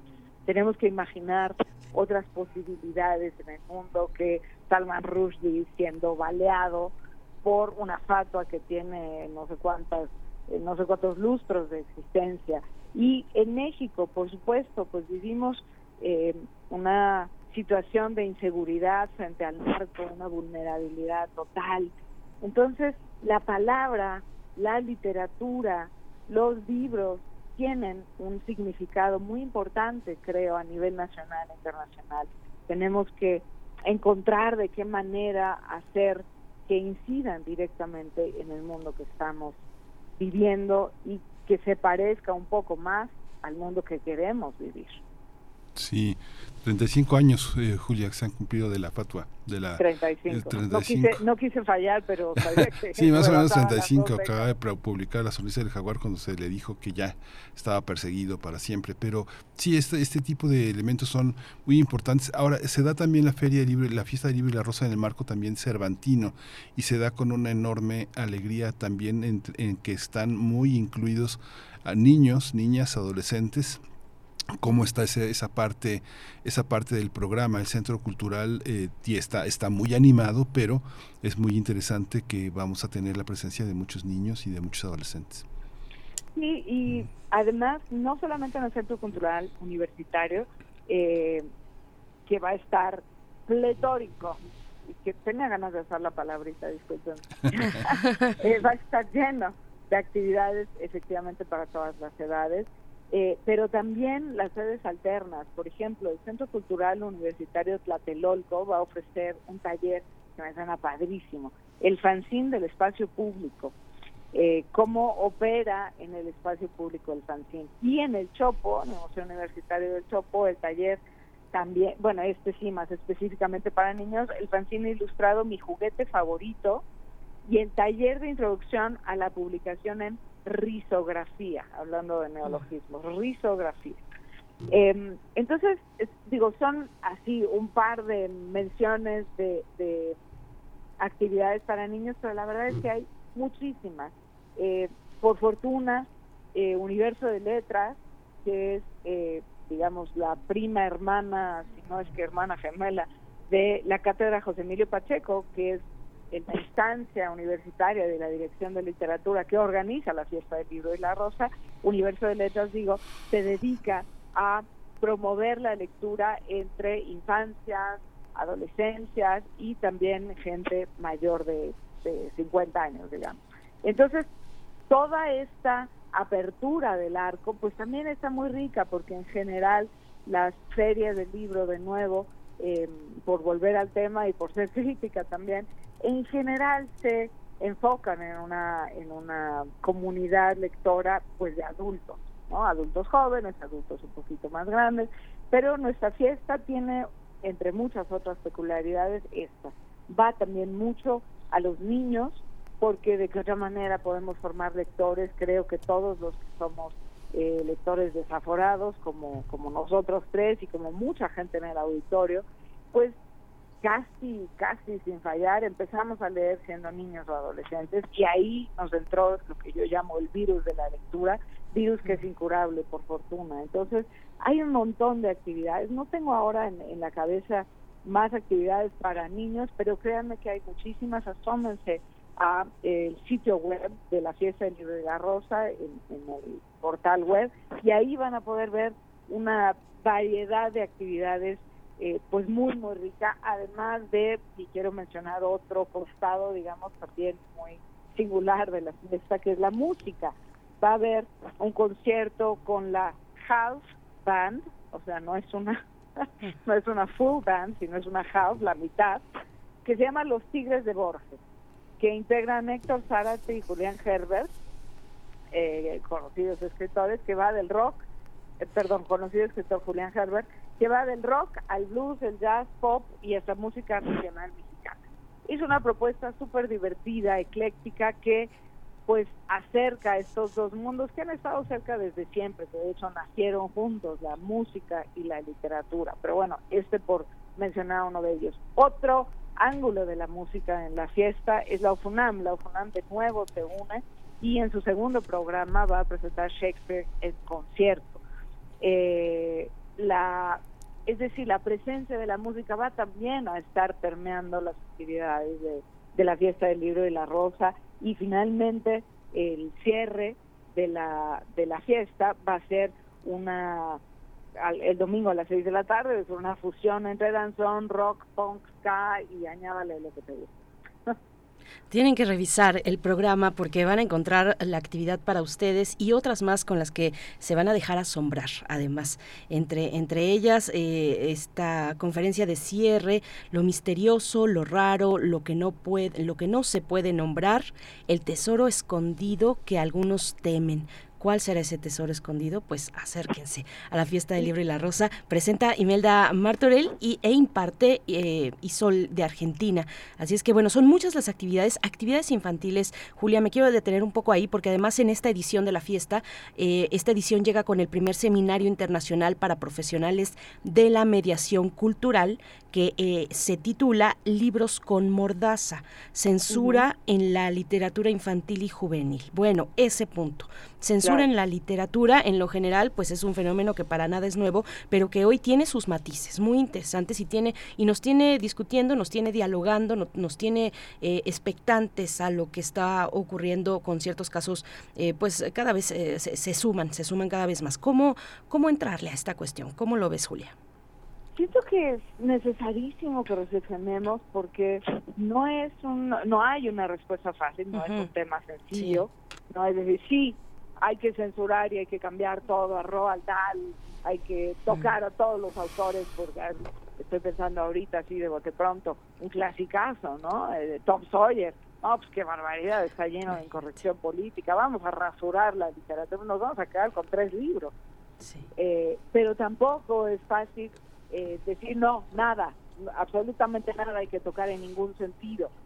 Quizás se me ocurre, eh, y es uno de los muchos puntos que hay que discutir, esta es una idea solamente mía, no es una idea de la fiesta del libro en la rosa, a lo mejor a partir de un prólogo que el adulto que le va a leer el libro al niño, muy chiquitos, tratamos de niños muy chiquitos, o un prólogo que pueda leer el niño de 10 años, eh, donde explique, bueno, estas condiciones de vida de la esclavitud, por decir algo, relacionando a Tom Sawyer, o la que corresponda, bueno, ocurrían en tal época, eso no significa que eh, al publicar esta, esta obra se le valide, pero es muy importante que conozcamos lo que ha ocurrido, por decir una tontería, por poner un ejemplo. Pero en fin, no es eh, algo que vayamos a resolver sobre las rodillas, se tiene que discutir, se tiene que evaluar, se tiene que pensar, pero creo definitivamente que ninguna de las dos posturas extremas, ninguno de los dos polos, sí vamos a rasurarlo todo, no, no se tiene que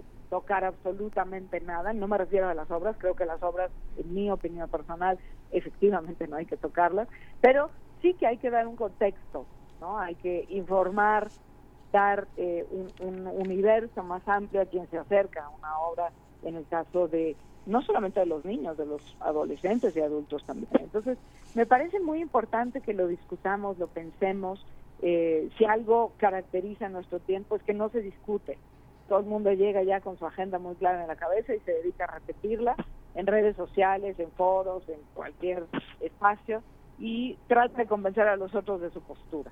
Y creo que la fiesta del libro y la rosa va a significar un espacio para escuchar, para aprender, para ponderar estos versos, estos versos, bueno, también pueden ser versos, pero quería decir estos verbos tan indispensables hoy, porque eh, tenemos que encontrar salidas más creativas, más propositivas que las que se han ofrecido hasta ahora. Eh, la censura eh, ha marcado sin duda la literatura infantil desde siempre y voy a decir una barbaridad, también la literatura de las mujeres, porque por muchos siglos fuimos consideradas menores de edad. Entonces, no, las mujeres no pueden leer esto. No, no, como qué barbaridad. No, los niños tampoco pueden leer esto.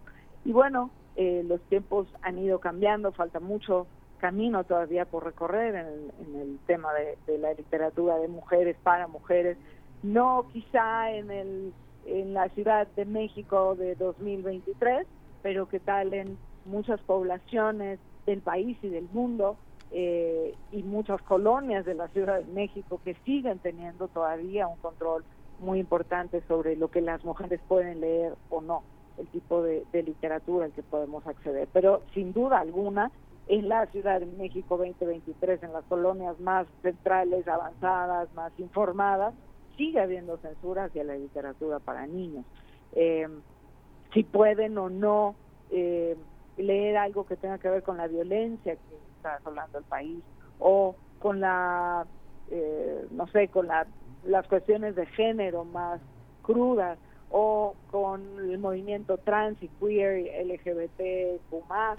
En fin, hay muchas opiniones y de nuevo, sentémonos a hablar, sentémonos a dialogar, a aprender, a conversar, este, este verbo que, eh, como digo, está un poco en desuso, pero creo que es, un, es una gran oportunidad para que discutamos, para que nos enriquezcamos y de nuevo encontremos salidas imaginativas a la censura que creo que en ningún caso es una buena idea.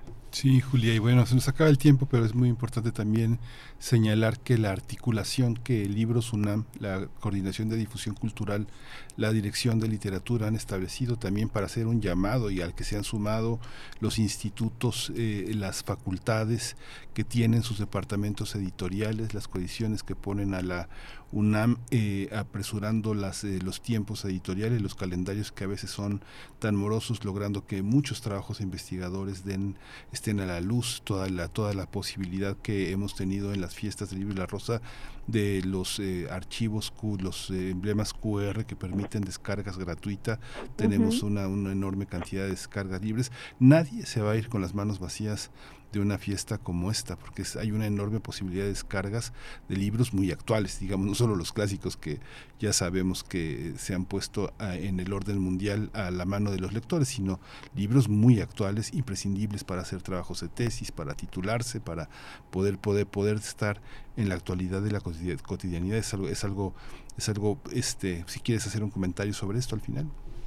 Sí, por supuesto. eh, no hay eh, alguna posibilidad, como bien señalas, de que alguien se vaya con las manos vacías. Necesariamente vas a salir con algo y algo que represente, que signifique, que te enriquezca, que te divierta, porque ese verbo no está peleado con la escritura, ni con la universidad, ni con la crítica. Eh, hay infinidad de sellos, no recuerdo ahora cuántos son, pero son muchísimos sellos los que van a estar presentes de eh, fuera de la universidad y luego dentro de la propia universidad, no solo la dirección de publicaciones de, la UNAM, sino efectivamente institutos, facultades, eh, cátedras, eh, facultades, ya dije, en fin, colegios, PES, van a estar presentes con una diversidad pues tan vasta como, como lo es la propia UNAM. Entonces, eh, y hay mucha oferta también gratuita, de manera que si alguien tiene pocos pesos en la bolsa, tampoco es un impedimento. El acceso a la, fe- a la fiesta es libre y hay mucha, y por ahí lo van a ver, hay mucha oferta también gratuita de textos universitarios, entonces creo que vale la pena también en este sentido. Y déjenme, antes de despedirme, eh, mencionar dos actividades que tienen que ver con la Cátedra Carlos Fuentes de Literatura Hispanoamericana, que me da mucho gusto, me da mucho orgullo coordinar. Una es una conversación sobre Carlos Fuentes y los universitarios, cómo lo estamos leyendo hoy, no cómo fue con en su amistad, en su enemistad con paz, no cómo fue la publicación de la región más transparente en 1958, no, cómo se le está leyendo hoy. Entonces van a estar eh, la escritora Cecilia Eudave, eh, Fernando Mino y Daniel Escoto, que han escrito ambos sobre eh, los guiones de Carlos Fuentes y la adaptación de Carlos Fuentes al cine, y Cecilia Eudave ha dialogado con Fuentes en su obra. Entonces, esto creo que me parece bien interesante porque es traer a Carlos Fuentes hoy, miradas desde el presente, esto ocurre el sábado a las 3 de la tarde, y la mesa de apertura, que es el viernes a las 10.30 de la mañana, con las escritoras, las escritoras Claudia Piñeiro y Rosa Beltrán, y yo misma, vamos a estar hablando sobre esto que hablaba al principio, sobre esto que mencionaba, la, la palabra como una resistencia, como una resignificación. Eh, no, no quería dejar de mencionarlo porque pues creo que también son actividades que tienen que ver con el espíritu mismo de la fiesta. Sí, eh, por casualidad estaba leyendo las, los comentarios que hacía Carlos Fuentes a- al cine de Luis Buñuel y todos los comentarios que se hacen alrededor de este encuentro. Verdaderamente es una, es una, es una gran crónica del cine mexicano de, de su tiempo y de, y de los grandes cineastas de su tiempo. Así que bueno, ahora sí que Carlos Fuentes y el cine, este, es una, es, un, es, es todo un desafío hablar, hablar del tema, pero hay un trío ahí, pero in- insuperable para, para hacerlo. Entre ellos, bueno, Daniel. Escoto es un fanático, ¿no? Muchas gracias, este, muchísimas gracias, eh, Julia Santibáñez, por esta, por esta presencia y por la presencia que vas a tener, que van a tener todo un equipo de trabajo de la UNAM en esta, en esta, en esta fiesta, Berenice. Gracias, Julia. Hasta pronto. Al contrario, Berenice, Miguel Ángel, un abrazo muy fuerte y gracias por recibirme de nuevo aquí en casa. Gracias. Hasta pronto, pues claro, por supuesto, es eh, casa tuya, casa nuestra, y nos estaremos reuniendo en la fiesta del libro y la rosa, también Radio UNAM, con transmisiones especiales el viernes, sábado y domingo, eh, del 21 al 23 de abril, es decir, el próximo fin de semana estaremos de 5 a 7, de 5 a 7 de la tarde en una transmisión especial desde la fiesta del libro y la rosa, no se lo pierda. Y si quieren más detalles de la programación, fiesta del libro y la rosa.unam.mx, ahí van a encontrar todo, porque bueno, eh, de verdad que es eh, imposible describir, de reseñar o siquiera mencionar las más de 300 actividades que se dan cita en este, en estos 15 15 años de la fiesta del libro y la rosa. Nosotros vamos a hacer una pausa para escuchar a nuestra querida Verónica Ortiz desde el Fondo de Cultura Económica, colega eh, periodista y también escritora, que nos hace esta recomendación literaria.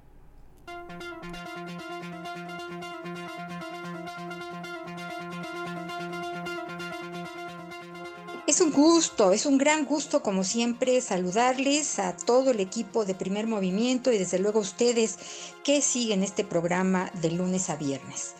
Hoy les traigo el infinito juego de la ciencia, cómo el pensamiento científico puede cambiar al mundo. De los académicos e investigadores italianos Eduardo Boncinelli, genetista, y Antonio Hereditato, físico de una manera crítica, ambos analizan el devenir de la ciencia y en qué se ha convertido a partir de la información superficial, las noticias falsas o fake news, y la ignorancia de un gran grupo de la población que no se informa más allá de lo que otros aseveran en las redes. En contraparte con esta realidad, la investigación científica avanza y cada día es más confiable. Veamos dos ejemplos de lo que ambos científicos revisan en este interesantísimo breviario, El infinito juego de la ciencia. En 1998, Wackerfield y un equipo reportaron que las vacunas evidenciaban una correlación con el autismo. Esta información sin bases científicas reales y comprobables tendrá y sigue teniendo consecuencias nefastas para un grupo de la población, ya que de ahí nacen los primeros grupos antivacunas. Nuestros autores Eduardo Bonicelli y Antonio Hereditato señalan que, voy a citar, el gran, público participa tristemente de la pérdida progresiva de la lógica, hasta de sus elementos más simples, la cual podría ayudar por lo menos aún en presencia de una fuerte carencia cultural. Otro ejemplo citado en el libro El infinito juego de la ciencia analiza sobre el uso equivocado de Internet y cómo produce una apropiación de manera equivocada de los resultados científicos. Hace unos 10 años, cuentan los autores, se encendió un debate entre políticos, ambientalistas y personas sensibles a la contaminación acerca del monóxido de dihidrógeno. Se hablaba de que era una sustancia química que presentaba características terroríficas, letal para la inhalación, quemaduras cutáneas, lluvias ácidas y un sinfín de otros horrores. Nadie de quienes acusaban estas calamidades, ni otros involucrados, se tomaron la molestia de consultar una enciclopedia o por lo menos Wikipedia y descubrir que la mortífera sustancia no era otra cosa que el agua, simplemente agua. Como este hay un sinnúmero de disparates en Internet fake news que toman aspectos de un hecho para convertirlos en noticias alarmantes e irreales. El problema hoy en día es que la gente considera saberlo todo, muchas veces basándose en expertos que publican en las redes. El físico Stephen Hawking decía que el enemigo más grande del conocimiento no es la ignorancia, sino la ilusión del conocimiento. Con ejemplos similares y un análisis de los avances de la ciencia y cómo ésta cambia y puede seguir cambiando al mundo, les recomiendo la lectura de este importante análisis de El infinito juego de la ciencia, recientemente escrito por los científicos Eduardo Boncinelli y Antonio Hereditato y traducido por Tomás Serrano para la colección Breviarios del Fondo de Cultura Económica, porque leer transforma. Hasta la próxima.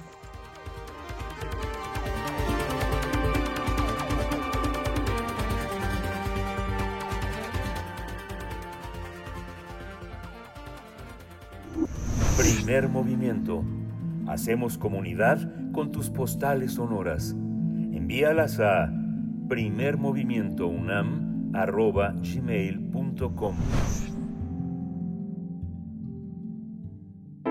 Nota del día.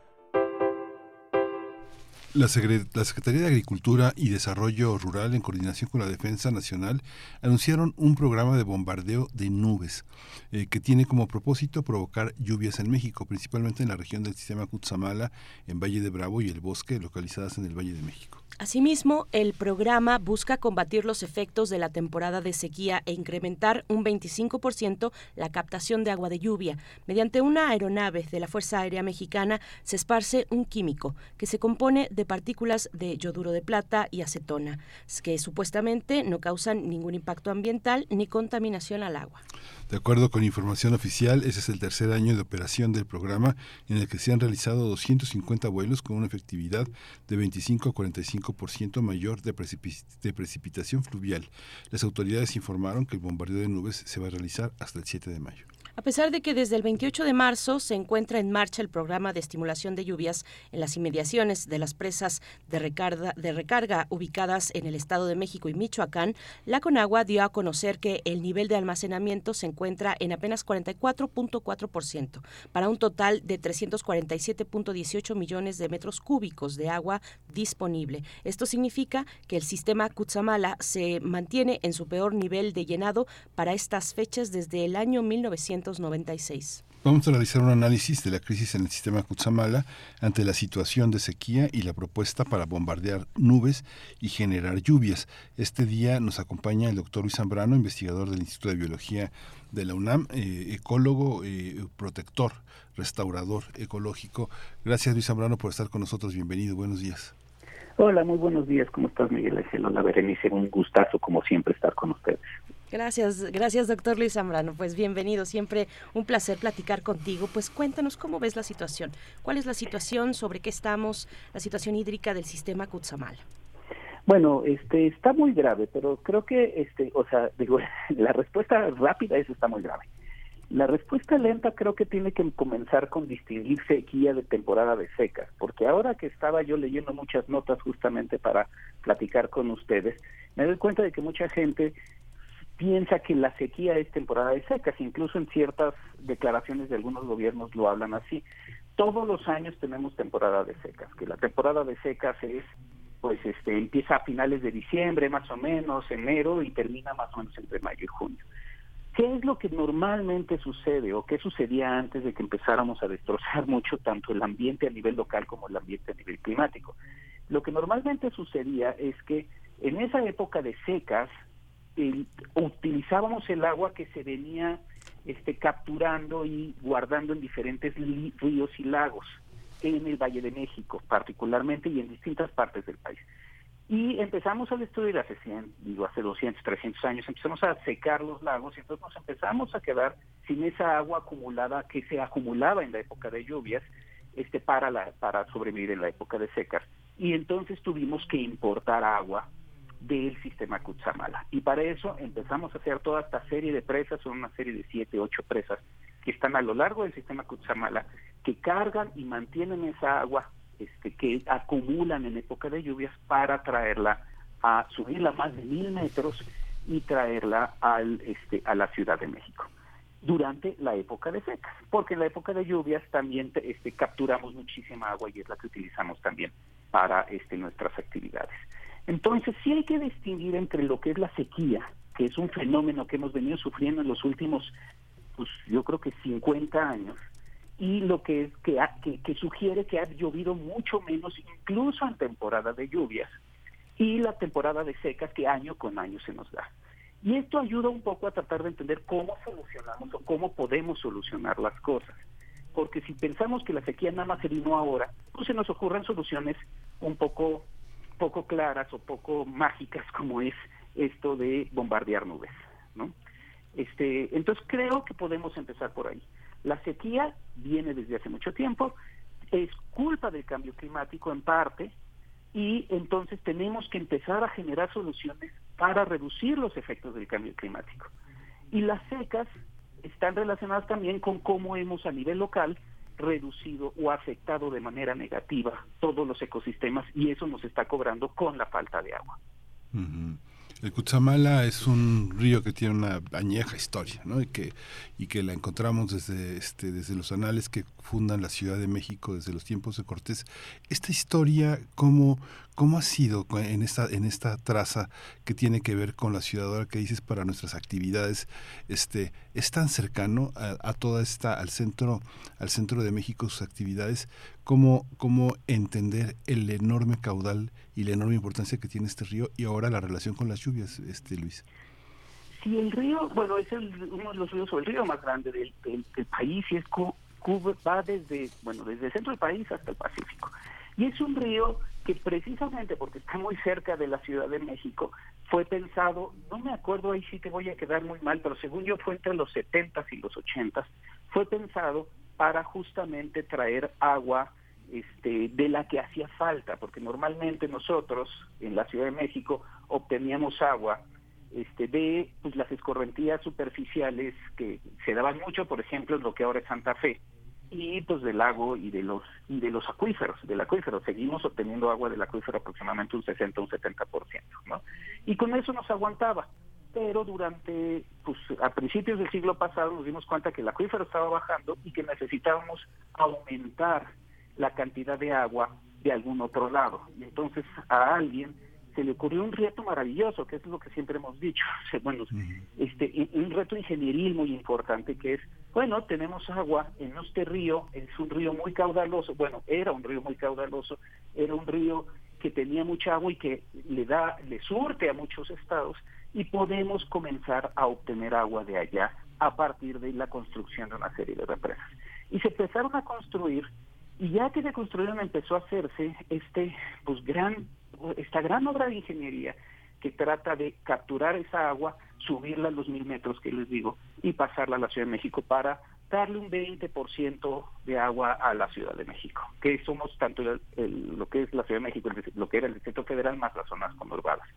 Entonces, el río sí tiene una historia muy larga previa a todo esto, pero este, estas ideas surgieron a partir de mediados del siglo pasado, un poco finales del siglo pasado, de utilizarlo para que nos dé agua lo cual ha generado problemas tanto para allá como para acá. Ha generado problemas en todo el valle y si no sé, no sé si se recuerdan, pero en algún tiempo, hace unos 20, 25 años, pues este las indígenas aguas estaban diciendo, ¿por qué nos estás quitando el agua? Porque yo vivo del río Lerma para poder este, hacer todas mis actividades. Y vinieron, hicieron muchas denuncias durante bastantes años de que les estábamos quitando la Ciudad de México agua a su cultura, a su río. Entonces aceptamos culturas del otro lado y dependemos mucho entonces no solo de lo que pase climáticamente en nuestra cuenca, sino de lo que pasa climáticamente en las cuencas que están este, relacionadas con el río Cutzamala. Doctor Luis Zambrano, y es que, bueno, pues mm, parece que no estamos hablando lo suficiente de los cuerpos de agua en, eh, en contextos urbanos. ¿Cómo, ¿Cómo está en ese sentido la Ciudad de México?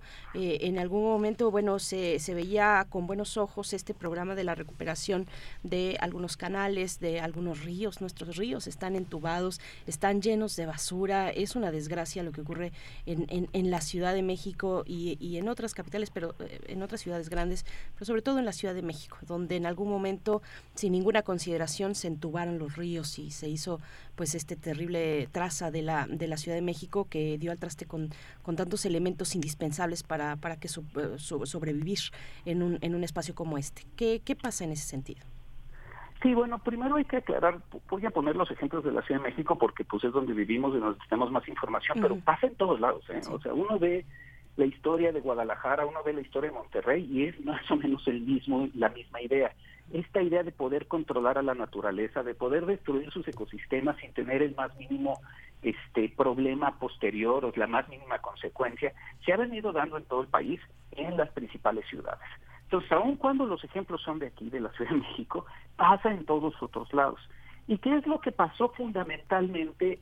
Yo diría que los grandes errores en términos de ecosistemas se cometieron a principios del siglo pasado, cuando estábamos pensando que el urbanismo y el desarrollismo tenía que ser muy parecido al de Estados Unidos, en donde se puede controlar absolutamente todo.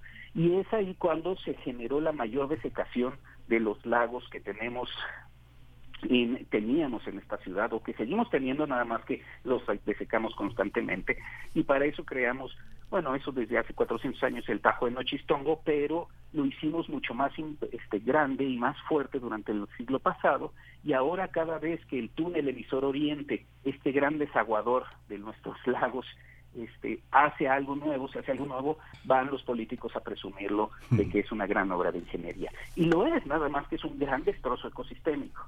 Y también durante esa época pues se, se, este, enturan todos los ríos y por eso el viaducto Miguel Alemán se llama viaducto Miguel Alemán, cuando era el río de la Piedad, este, que circulaba de oeste a este, este, en la Ciudad de México.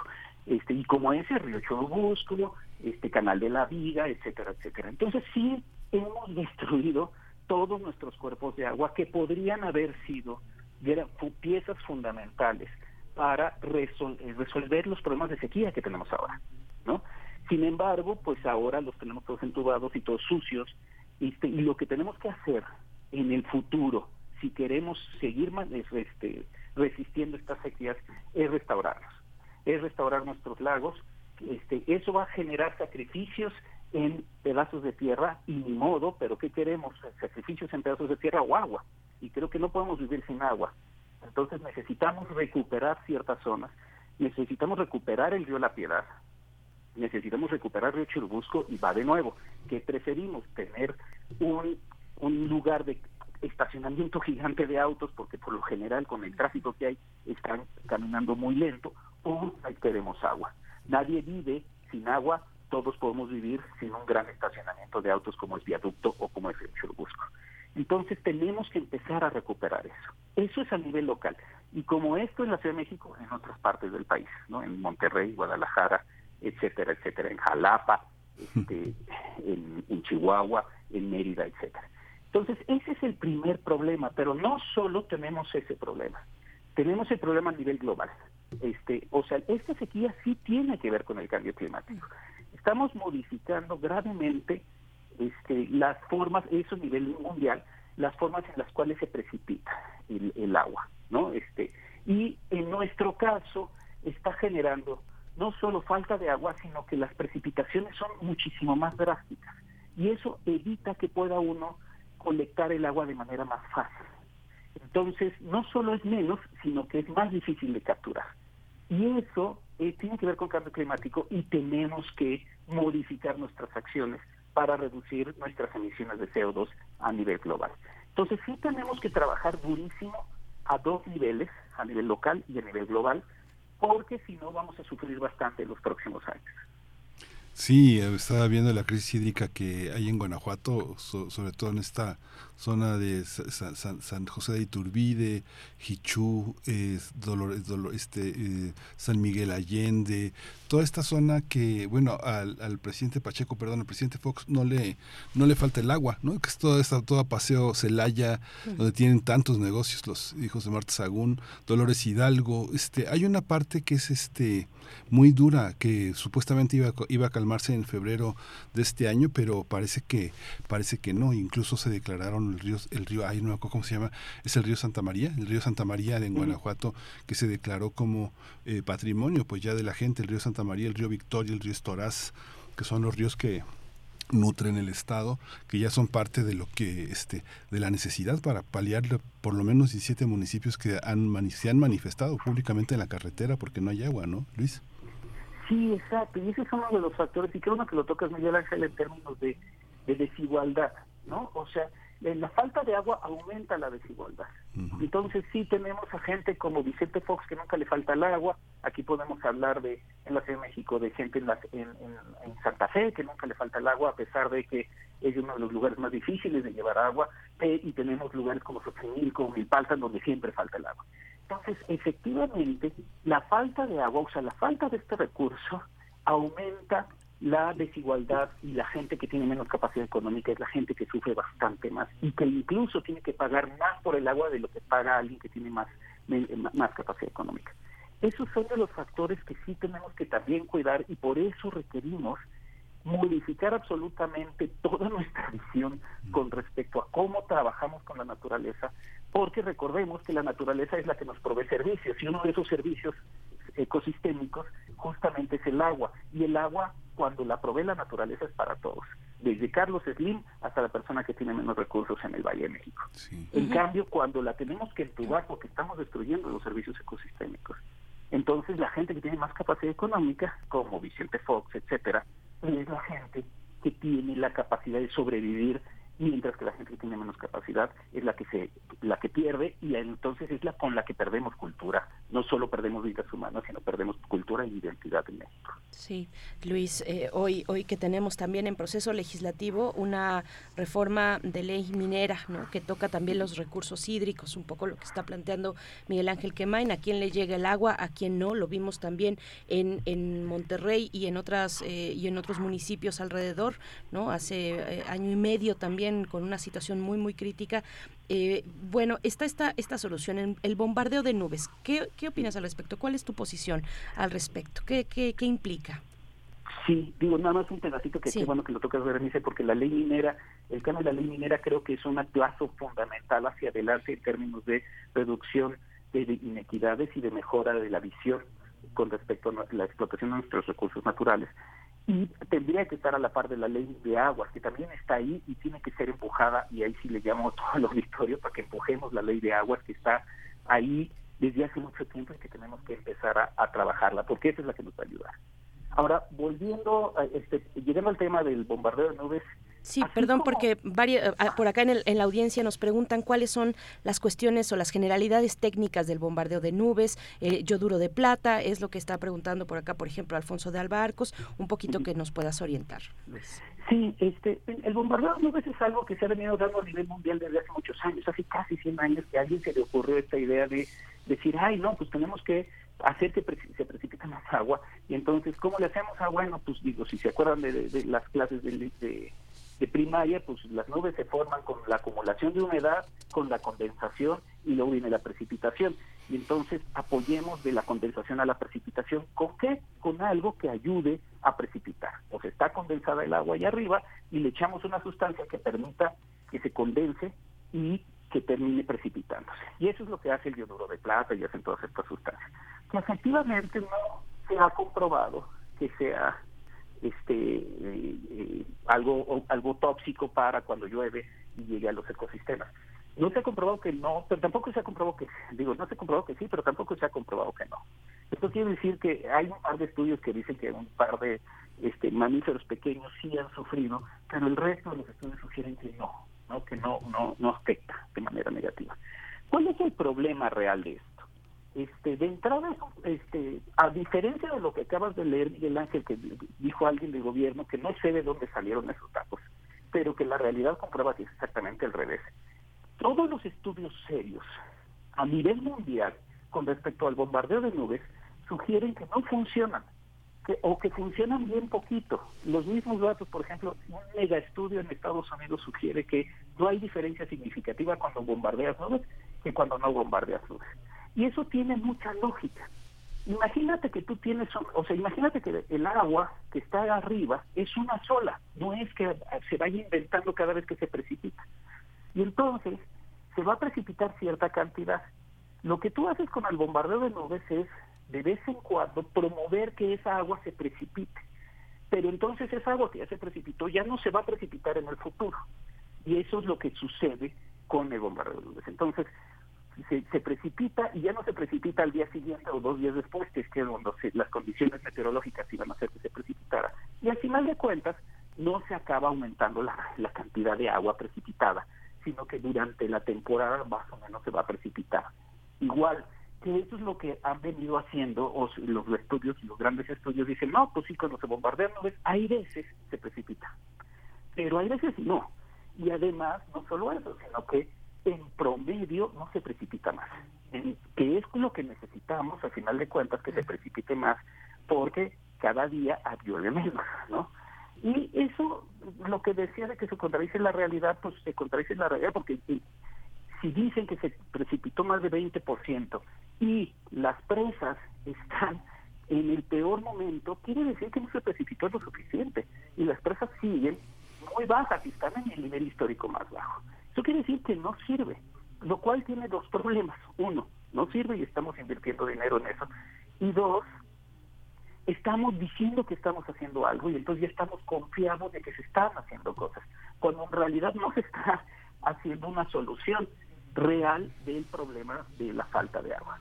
Entonces yo diría que yo preferiría que nos dejáramos de cosas, de andar bombardeando nubes, que no sirve de mucho a nivel mundial. De hecho, Israel acaba de dejar ese programa que llevaba 20 o 30 años cuando salió el estudio de que le dicen, no, pues no se ha comprobado que aumente la precipitación. Israel dijo, pues a partir de ahora pagamos ese programa porque no sirve de nada, ¿no? Entonces yo promovería más bien dejar de pensar en este tipo de tecnologías que lo único que hace es otra vez bajo el paradigma de yo puedo controlar a la naturaleza y empecemos a trabajar con la propia naturaleza, entender los flujos de la naturaleza y decir, bueno, con esta agua nos tenemos que adaptar y la adaptación tiene que ser a partir del flujo de ríos y lagos y restauremos los ríos y lagos para tener agua en el futuro cercano. Sí, pues Luis eh, eh, eh, Zambrano, muchísimas gracias. Hay, habrá que decir también al gobernador de Nuevo León que me lo imagino como en esas caricaturas con su piloteando su avión para bombardear nubes que pues nos demos cuenta 30 años, no, no que no pasen 30 años para darnos cuenta de que no no es una no es una alternativa. habrá que poner en gira a Tlaloc, ¿no? En 64 anduvo de gira y anduvo con muchas lluvias mientras llegó al Museo de Antropología, así que bueno, vamos a buscar otros métodos, querido Luis Zambrano. Muchas gracias por estar con nosotros. Exactamente, pero ahí están los métodos. Yo nada más quería decirles, ahí están. Ya el IPCC cesa con las respuestas en términos a nivel global y podemos y entendemos a nivel local qué es lo que tenemos que hacer. Ahí están. No son como dice el gobernador de Nuevo León, efectivamente, pero ahí los tenemos. Pues muchas gracias, Luis Zambrano. Hasta pronto, gracias. Hasta pronto, muchas gracias a ustedes. Buen fin de semana.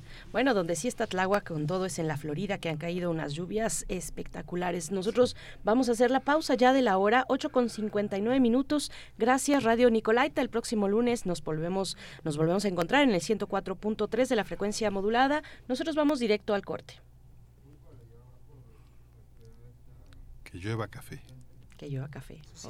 Encuéntranos en Facebook como Primer Movimiento y en Twitter como arroba PMovimiento. Hagamos comunidad.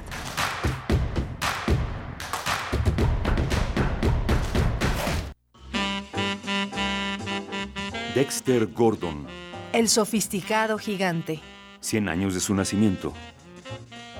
Al tiempo que la Segunda Guerra Mundial llegaba a su fin, la cultura negra estalló con una exuberancia e innovación sin precedentes. Para los músicos como Dexter, aquello significaba romper con las restricciones de las orquestas de baile tradicionales y permitir que la improvisación llegara a lugares desconocidos. Dexter decía que los jóvenes insurgentes Querían hacer una declaración social mediante la música. Querían hacer una declaración social mediante la música. Tomado de Dexter Gordon, de Maxine Gordon. Turner, España, 2022. Dexter Gordon. 96.1 FM. Radio UNAM. Experiencia sonora.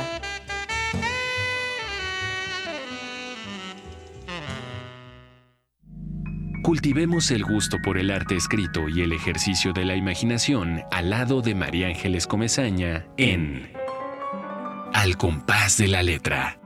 Rutas literarias para viajar entre textos, poemas y cartas. Todos los jueves a las 18 horas por el 96.1 de FM. Radio UNAM. Experiencia sonora.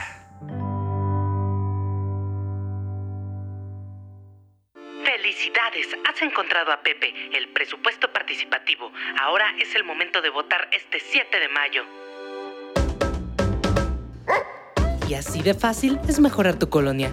Este 7 de mayo vota en la consulta de presupuesto participativo y la elección de comisiones de participación comunitaria.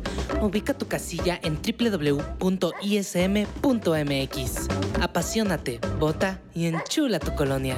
Instituto Electoral, Ciudad de México. La piedra y el chemo activo afectan tu cerebro, te matan las neuronas y son muy adictivos. Yo sé lo que te digo, pues he sido testigo. Piensa más en tu gente, tu vida y tus amigos. Escucha lo que te digo, pues es verdad. El negocio de la droga es algo que termina mal. Escucha bien, hermano, porque esto te hace daño. El negocio de la droga es algo que termina mal. Esto siempre acaba mal, Si necesitas ayuda, llama a la línea de la vida 800-911-2000. 5.200 kilómetros de jazz posible. Esa es la distancia que hay entre un punto y otro de la costa pacífica a la costa atlántica. Improvisaciones. desde Montreal. La magia improvisadora al trombón de Scott Thompson en la sala Julián Carrillo y ahora puedes escucharla de nuevo en esta transmisión diferida. Desde esos 5.200 kilómetros de jazz posible, la mexicana radicada en Montreal, Geraldine Aguiluz en trompeta y voz, Israel Kupich en el contrabajo y Alain Derbez en el sax soprano. Escucha este concierto el domingo 16 de abril a las 6 de la tarde por el 96.1 de FM. Scott Thompson, Improvisaciones, desde Montreal, en Radio UNAM Experiencia Sonora. La ciencia que somos. La ciencia que somos. Iberoamérica al aire. Descubre la ciencia que está presente en tu día a día a través de cápsulas, reportajes, entrevistas y reportes en vivo. Viernes de 10 a 11 horas por el 96.1 FM. La ciencia que somos. Iberoamérica al aire. Una coproducción de Radio UNAM y las direcciones de divulgación de la ciencia y de las humanidades.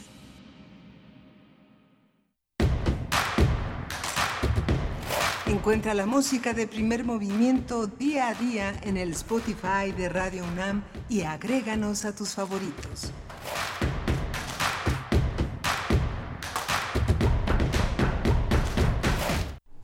Muy buenos días, estamos en primer movimiento, viernes 14 de abril de 2023, 9 con 3 minutos de la mañana. Pues aquí nos estamos echando un volado para ver a quién le toca la poesía necesaria. Yo digo que entre dos, a dos voces. ¿O cómo ven ustedes? Estamos en esta mañana de viernes acompañándoles a través del 96.1 en la frecuencia modulada en vivo. Estamos en vivo también por el 96.1, 96 por supuesto, el 860 de amplitud modulada. Está Socorro Montes en la cabina de AM que generalmente no la mencionamos, pero es Socorro Montes quien está, quien está a cargo de los controles técnicos en la amplitud modulada. Para el caso de FM, Andrés Ramírez nos acompaña esta mañana eh, frente a los controles técnicos. Está Rodrigo Aguilar en la producción ejecutiva, Antonio Quijano también, nuestro jefe de noticias, Tamara Quirós en redes sociales, Violeta Berber en la asistencia de producción en esta mañana, donde algunos nos están recordando en redes sociales que hoy es el aniversario luctuoso de la gran Simone de Beauvoir, filósofa, escritora, eh, pues fundamental fundamental, importantísima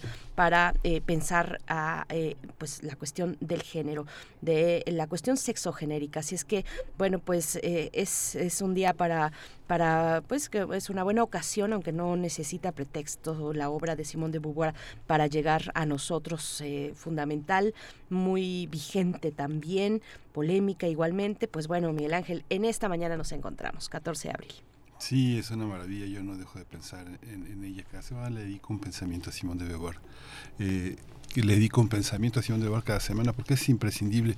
Ahora, este, han desaparecido las ediciones, eh, las ediciones de letra grande. Hay una edición bonita que este, incluye los dos tomos, que está en de bolsillo, está vale 500 pesos, casi 500, 449 pesos, pero es imprescindible. Ahora la, la, maravilla de los libros a pedido permite, este, cada vez han aparecido a, a partir de los del cincuentenario de la muerte de, Simón de, Beauvoir, aparecieron muchísimos trabajos universitarios en Francia que ah, este, detallan, fichan, este, hacen muchos trabajos en torno al libro del segundo sexo.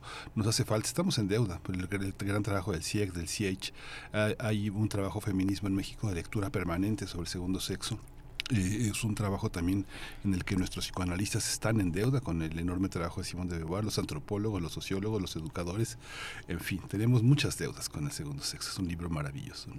Es un libro maravilloso, es un libro muy eh, voluminoso, es un mamotreto, le llamaríamos, pero no se dejen intimidar porque se lee muy bien se le, no, es, no es algo complicado, no es algo, digo, por supuesto que tiene un, un nivel ahí, eh, pero, pero también es muy, es muy sociológico, ¿no? Es también muy sociológico, hace una serie de perfiles eh, muy interesantes, además yo creo que nos vamos a encontrar ahí, siempre nos encontramos en, en Simón de Beauvoir, en el segundo sexo, siempre tiene algo que decirnos, ¿no? Podemos estar perdidos sin saber muy bien qué, abrimos el, el segundo sexo y ahí vamos a encontrar algo para nosotros, me parece. ¿eh? Y no solamente para eh, las mujeres, sino para cualquier persona que se acerque a una obra como esa fundamental eh, que podríamos, híjole, un día sí deberíamos dedicarle una nota a ese a ese libro maravilloso, pero de verdad no le no le tengan miedo, pues sí, es es voluminoso, pero se lee se lee muy bien, se disfruta mucho y sobre todo que ahí en el hallazgo nos, nos en, el asombro sobre todo nos encontramos, ¿no? Cuando tenga yo una quinceañera le voy a regalar el segundo sexo. Yo creo que para las preparatorianas, las SHeras, las personas que están en el transporte público, agarrarlo casi en cualquier página, andar viajando con él, como dicen, este, muchos viajan con eh, el Ulises de Joyce bajo el brazo, pero viajar con el segundo sexo bajo el brazo es muy inspirador. El cuaderno dorado, hay una serie de, de Doris Lessing, son fundamentales, donde uno lo agarre, donde uno pique. Digo, es importante leerlo con la ayuda de un maestro en, en el medio académico, hay seminarios enteros dedicados a... Pero agarrarlo y traerlo y, agarrarlo y subrayarlo y manosearlo y traerlo todo el tiempo, abrir donde, donde caiga el ojo, es algo, es una experiencia muy padre, ¿no? Muy interesante. Sí, yo, yo creo, les aseguro que eh, en cuanto lo abran, van a sentir justo la necesidad de subrayar, de poner un post-it, de poner ahí eh, algo que, que nos indique que encontramos una idea interesante y no solamente interesante, sino que nos vamos a, a reflejar en ella. Y sí, es muy bueno también para, algunos capítulos son muy buenos para las, eh, para las más jóvenes, ¿no? Para, para adolescentes, eh, pero, pero igual en hombres y mujeres, vaya, eso es intrascendente cuando se quiere leer el segundo sexo, es enorme. Yo la verdad he corrido para nada y completo tampoco lo he leído, pero sí he leído varios de sus capítulos completo y, bien, eh, bueno, solamente las especialistas, digamos, ¿no? Las que ya tienen un trabajo muy consistente en Simón de Beauvoir, que en México tenemos varios, así es que, bueno, pues en eso, en eso estamos. Em, en esta mañana en la que viene la poesía necesaria y después en la mesa del día vamos a hablar de música y tendremos una invitada aquí en cabina, una invitada presencial, cada vez llegan un poquito más, cada vez nos vamos poniendo más en, en un contacto, en un contacto visual que nos acerca, lo que nos quitó el confinamiento de la pandemia. Y pues vamos a estar con Italo González, es cantante, actriz, bailarina oaxaqueña y nos hablará de su proyecto musical eh, para la mesa del día. Sí, va a ser muy interesante escucharla, que nos hable de su de sus sones, de sus chilenas, de su inspiración. Ella es de un lugar muy muy muy bonito, es un lugar muy bello en Guerrero, es, es los límites entre Guerrero y, eh, Oaxaca, que es eh, Guerrero y Tundugia. Es un municipio que pertenece a la cabecera municipal de Putla. Ustedes recordarán, Putla se hizo famoso porque este intelectual del grupo San Ángel, Jorge Castañeda, este, no quería mandar allá a su hija residente de estudiar medicina a ese pueblo horroroso y arrabalero. Pues no, no lo es parece que ese pueblo horroroso y arrabalero da, da gente muy valiosa, es un lugar donde se hacen telas, cestería, es un lugar muy, muy hermoso la Comisión de Derechos Humanos le pidió y el ayuntamiento que se disculpara a Jorge Castañeda, no recuerdo si lo hizo, es gente que no se disculpa, pero este pues, pero seguramente la presión lo habrá obligado, pero puso en el escenario a Putla este y, bueno, hoy viene una de sus hijas a cantar, a mostrarnos su música, así que bueno, va a ser muy interesante. Así es, va, va a ser muy interesante. Eh, y bueno, estaremos con ustedes de aquí hasta las 10 de la mañana todavía. Hay varios comentarios en redes sociales. La que no para de presumir es Rosario Durán.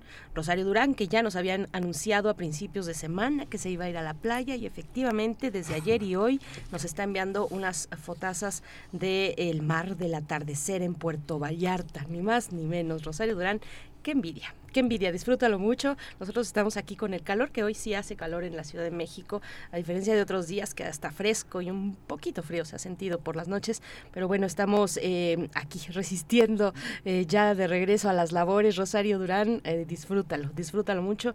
Mientras tanto, vamos ya con la poesía necesaria. Es hora de poesía necesaria. Pues hoy, hoy está, hoy, hoy le voy a dedicar eh, eh, la poesía necesaria a Rosalía de Castro. Eh, fue muy interesante. La, Compañía Nacional de Teatro tiene un proyecto muy interesante con el Centro de Estudios Gallegos. Van a presentar este tres días, hoy y mañana sábado, una, una obra sobre este, este tema, una obra que va a presentarse en el Centro Cultural España, eh, la presencia de estos dos, estas dos grandes sociedades hermanando a Rosalía de Castro y a Sor Juana Inés de la Cruz, una, propuesta muy, muy, muy interesante que este, si ustedes se asoman a la programación del Centro Cultural España en la Ciudad de México, este viernes 4, 14 a las 19.30 horas y el sábado 15 a las 19.30 y 20.30 horas va a haber eh, una eh, Aurora Cano y Fran Núñez van a, van a este, hacer posible este grupo que se presentó en Santiago de Compostela llevando a Sor Juana. Y voy a traer una, una poesía de esta gran autora que es Rosalía de Castro, una, una poesía que es... Eh, Negra Sombra, que es muy, muy famosa, eh, que se viene en un libro que se llama Follas Novas, de, en gallego, que tiene una música de Joan Montes Capón, un hombre que nació en Lugo, una de las ciudades este, más cercanas al, al corazón de Rosalía de Castro y lo vamos a poner con la música, con la voz hermosa de Ariana eh, Barrabés, eh, la voz eh, de Jesús Olivares en la guitarra. Ellos tienen un sitio musical muy, muy bonito que toca música sefaradí, que se llama Eboé, y, y tiene la letra de esta de este poeta, cuando penso que te fuches, negra sombra que me asombras, o pedos meus cabezales tomas fachándome mofa. Es un poema que vale la pena escuchar, pero lo vamos a acompañar con, un, con otro poema que está hermanado con, eh, con ella, que es justamente un poema de Aurelio Aguirre, un hombre que ella conoció a principios del siglo, en el siglo XIX, por supuesto, y este inspiró esta letra de la canción gallega más emblemática, entonces se llama El murmullo de las olas. Es un poco también la idea de los que nos han eh, precedido, de las personas que han desaparecido y cómo se quedan entre nosotros. Así que voy a traer eh, prácticamente casi 150 años después a este, a este dúo eh, Rosalía de Castro y Aurelio Aguirre. El murmullo de las olas se llama el poema que voy a leer. Dime tú, ser misterioso que en mi ser ocultó moras sin que adivinar consiga si eres realidad o sombra, ángel, mujer o delirio, que bajo distintas formas a mis ojos te apareces, con la noche y con la aurora, y a todas partes me sigues, solícita y cariñosa, y en todas partes me buscas, y en todas partes me nombras, y estás conmigo si velo y si duermo, en mí reposas, y si suspiro suspiras, y si triste lloro lloras, Oh, dímelo, tú lo sabes. Dime, visión tentadora, ¿qué le dices a los que sufren el murmullo de las olas?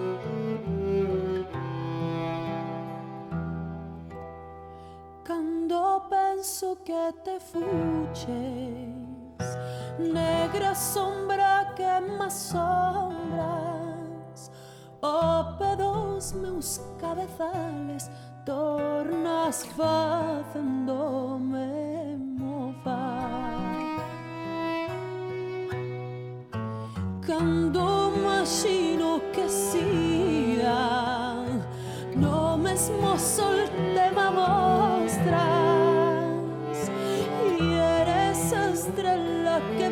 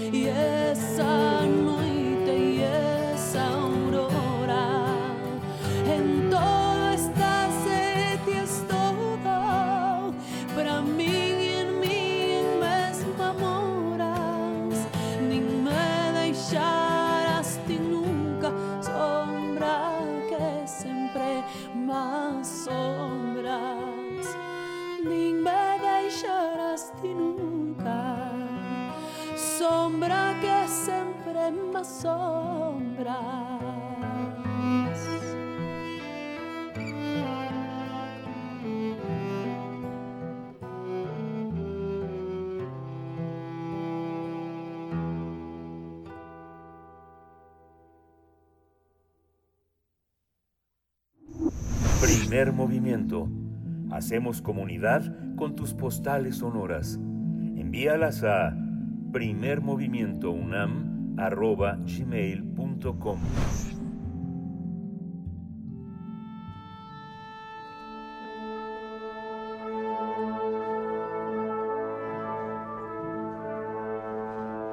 Afina tus oídos. Aquí te presentamos una recomendación musical.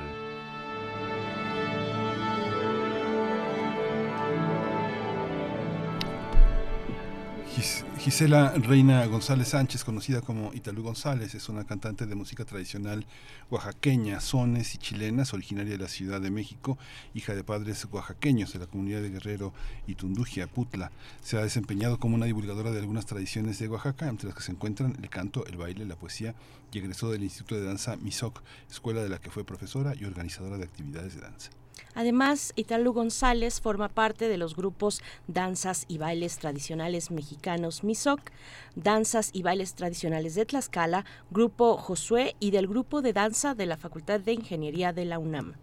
Como cantante ha realizado presentaciones con el Mariachi Bonito Hermoso de Oaxaca, Mariachi Monarca, Grupo de Música Versátil, Estudiantina La Alegría, el Trío Huasteco, entre otros. También ha cantado en foros de Tlaxcala, Texcoco y la Ciudad de México. Actualmente se encuentra promoviendo su disco titulado Mujer Cometa y vamos a tener una charla aquí en la cabina de Primer Movimiento de Radio UNAM sobre esta propuesta artística, la de Italu González, quien nos acompaña, cantante, actriz, bailarina oaxaqueña. Bienvenida Italu, ¿cómo estás? Buenos días. Tony Danu, muy buenos días a todos en Cutabini, muchas gracias. Es un honor realmente estar aquí con todos ustedes. Es eh, para pues un orgullo, ¿no? El estar presentando pues este material y sobre todo pues por las oportunidades que Radio UNAM pues siempre abre a la cultura. La verdad es un pues un orgullo. Muchísimas gracias. Gracias, Italu. Perdón, tú ya, tú ya has estado acá en, en las cabinas, ¿verdad? Sí, ya he En los estudios de grabación vi por ahí en tu cuenta de Facebook que estuviste en algún momento. Sí. Haciendo que cuéntanos. Eh, bueno, estuvimos también en una entrevista. Ah. En una entrevista este hace como un par de semanas también Sí, estuvimos presentando, estamos promoviendo pues este disco que tiene pues una gran historia y sobre todo pues el esfuerzo. Pues bienvenida, bienvenida Italu. Pues cuéntanos, cuéntanos, bueno, Miguel Ángel. Sí, bueno, cuéntanos cómo está, cómo está organizado el, el proyecto. Muchos músicos, oaxaque- muchos músicos oaxaqueños han regresado a Oaxaca y se han formado en la Ciudad de México. Ahora que tú comentabas de, de Tlaxiaco, este, pensaba en Rubén Luengas, que nació aquí, estuvo aquí, con, con este, eh, ha hecho un, un, un trabajo interesante. Siempre quien vuelve modifica modifica el pueblo del que es originario y del que se fue, tal vez algún día de niño. ¿Cómo ha sido este, este ir y venir para ti? Pues ha sido realmente enrique- enriquecedor porque nunca nos hemos olvidado de, la- de esta tierra que nos vio nacer, ¿no? Sobre todo por las costumbres y pues la, toda esa parte que me inculcan mis padres. Mi padre es de una comunidad que se llama Itunduja y mi madre es una comunidad que se llama Guerrero, que pertenecen al mismo, al mismo distrito. Y este y bueno, pues la verdad es que es enriquecedor porque vamos, nos nutrimos allá de nuestra cultura y venimos aquí a presentar pues esa grandeza que tiene nuestro estado que es Oaxaca.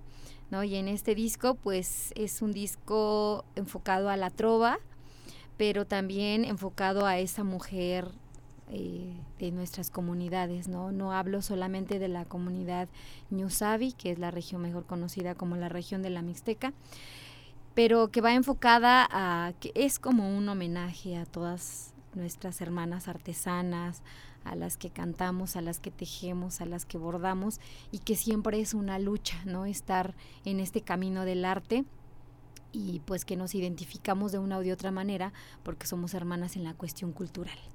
Entonces, este disco plasma esa parte, tiene algunos temas que ya son conocidos, pero que tienen un porqué, están ahí, ¿no? Uno de ellos es este, por ejemplo, Gracias a la vida, que es de la gran compositora Violeta Parra, que es chilena, y que pues a pesar de tantas cuestiones que vivió, ¿no? Eh, siempre hizo esas grandes composiciones y pues que este, tema de gracias a la vida realmente pues es como su, su última carta, ¿no? Que ella hace. Pero en este, en este disco realmente yo lo enfoco a ese gracias por todas, por todas las oportunidades que he tenido dentro de la cuestión musical, dentro de la cuestión artística y que pues me han ayudado mucho, ¿no? Cada puerta, por ejemplo, este este programa que realmente para mí es una puerta muy grande, el que nos puedan escuchar pues muchas personas y el que pues sepan que existimos, ¿no? Que hay muchísimos, muchísimos oaxaqueños que tenemos pues ese talento y que estamos en busca y en lucha de que pues se escuche una poesía o se escuche nuestra música o lo que nosotros tengamos de conocimiento en la cultura de Oaxaca. Claro. Y Talu, cuéntanos un poco de ti, de tus inicios, para aquellos que eh, no han tenido la oportunidad de escucharte, de seguir un poco tu trayectoria. Cuéntanos un poco cómo llegas a la música, eh, cómo decides tomar ese camino que ya lo has dicho, es complicado, el del arte, y lo es también aún, aún más, un poquito más para las mujeres, para las mujeres de comunidades originarias. Pues de, bueno, vengo de una comunidad que se llama Santiago Yosondúa, que está muy cerca también Tlajiaco, mi abuela era tlajiaqueña también. Entonces mis padres me traen aquí a la Ciudad de México, como todos nuestros hermanos de Oaxaca, para mm, pues para una vida mejor, ¿no? Para estudiar, para tener los mejores este, pues conocimientos. Pero pues mi padre me enseña y me inculca la música tradicional y la y pues nuestra arte de Oaxaca. Al venir aquí, pues obviamente no dejo esa parte, pero como soy una persona muy hiperactiva, mis hermanos me meten a cuestiones de danza folclórica, me gusta, entro, eh, me va llevando la danza. Eh, posteriormente, pues tengo la oportunidad de entrar a hacer la licenciatura en, en Bellas Artes y pues ahí descubro más que, que la música también va de la mano con la danza, se compaginan en diferentes eh, escenarios de, y grupos de danza folclórica. Dentro de unos fue realmente una experiencia muy hermosa dentro de la Facultad de Ingeniería de la UNAM, porque este, pues ahí estuvimos también cantando y a su vez participando como bailarina. Y ese proceso de estas dos eh, ramas del arte me llevan al teatro. Entonces, en el teatro pues también estamos participando, eh, entré participando en diferentes, pues en diferentes compañías también. De hecho, yo entré cantando realmente, entonces eh, mi director me dijo, no, no, no, tú vas a actuar. Y dije, bueno, pues es que tiene mucho tiempo que yo nada más en la escuela, pues fue como, pues lo básico, ¿no? Yo no tengo más conocimiento de la, del, del, del teatro, pero afortunadamente, pues yo creo que siempre de esas tres partes del arte se compaginan y hacen esa magia. Entonces, pues estoy en el teatro también, estoy en la música con este disco y pues dentro de diferentes espectáculos que estamos eh, participando con una compañía que se llama Nosotros Estudio de Actores, estamos eh, haciendo lo que es estas tres partes, tanto bailando, cantando y actuando. Sí, esta, esta relación que tienes, bueno, eh, hay, una, hay una enorme diversidad en la cultura mixteca, es, es difícil como eh, contemplarla en su totalidad, ¿no? Pensaba, por ejemplo, eh, en, en, la visibilización que le ha dado como nadie, ¿no? Ángeles Cruz en, sus, en, sus, en sus películas, ¿no? en la carta me acuerdo que uno de los elementos simbólicos, un cortometraje que se llama La Carta, uno de los cortometrajes es que en este pueblo siempre son las seis, ¿no? Es algo que no pasa, ¿no? No pasa el tiempo, ¿no? Y esta, esta, esta, esta parte de la música y de los municipios que están alrededor, ¿cómo se, cómo, ¿cómo se articula? ¿Cómo se articula con la parte más escolarizada y con la parte que está afuera? Según sé, más o menos son alrededor de de, de 300 mil habitantes en, la, zona mixteca, ¿no? Sí. Pero son 400 y tantos mil en Estados Unidos. Pues es algo muy, muy impresionante cómo hay tantos allá, como muchos más en Estados Unidos, mixtecos, que acá. ¿Cómo, cómo se da ese, ese tránsito? Hay una migración interna muy interesante. Donde menos mixtecos hay es en el estado de Hidalgo, pero hay mixtecos prácticamente por lo menos en 20 estados con una población significativa culturalmente hablando, ¿no? Sí, de hecho, pues yo considero que, bueno, nuestra cultura Ñu Sabi creo que tiene esa inquietud siempre de salir y también hasta cierto, punto pues es la necesidad, ¿no? De buscar, eh, de salir de, pues de esta tierra y pues buscar nuevas oportunidades, ¿no? Porque la verdad eh, dentro de esta región hay mucho talento mucho talento y la verdad es que nos hemos encontrado aquí, hermanos Sabi que a veces hasta en donde vamos a comer o donde menos esperamos nos encontramos nuestros hermanos ahí. Y eso la verdad es para mí pues realmente y valioso, ¿no? Porque nos empezamos ahí a pasar números, nos empezamos a pues apoyar o qué vendes y yo te ayudo y pues se, trata de eso. Bueno, como todo, ¿no? Hay, hay, también personas que dicen, no, yo, yo a lo mío, ¿no? Pero este, pues sí, considero que es el trabajo, ¿no? Es el trabajo y las oportunidades que buscamos día a día. Y, y, por cierto, bueno, quiero hacer un comentario eh, con nuestra hermana paisana este, Ángeles Cruz tuvimos la oportunidad de, ahora se está filmando eh, una película que se llama Sobre las olas, que es de Horacio Alcalá, el directo, en la dirección de Horacio Alcalá. Eh, tengo la oportunidad de estar por ahí en algunas escenas con ella, entonces vamos por ahí también a estar. Este, yo creo que por diciembre esperemos que salga la película. Horacio Alcalá estuvo en primer movimiento, él es el autor de Finlandia, una obra en la que actúa Ángeles y que es sobre la realidad musha. Y de hecho ahí sale uno de los temas que yo en los que yo participo, este del compositor, el quien quien es el quien es el compositor de mm, y hace los arreglos de Finlandia es el maestro Natanael, mm. del cual este dos de los temas vienen en el disco. Yo soy la cantante del Instituto Intercultural Calmeca, del que él es director y este tema de Mujer Cometa es en autoría de él, y así como Alma de Cafetal, que son los que vienen en el disco. Y lo que vamos a escuchar a continuación, Mujer Cometa, estamos conversando con Italu González. Vamos a escuchar y volvemos para que nos platiques un poquito más de esta de esta propuesta musical, de esta primera es la primera canción del material, de todo el material discográfico, así es que vamos con ello, Mujer Cometa.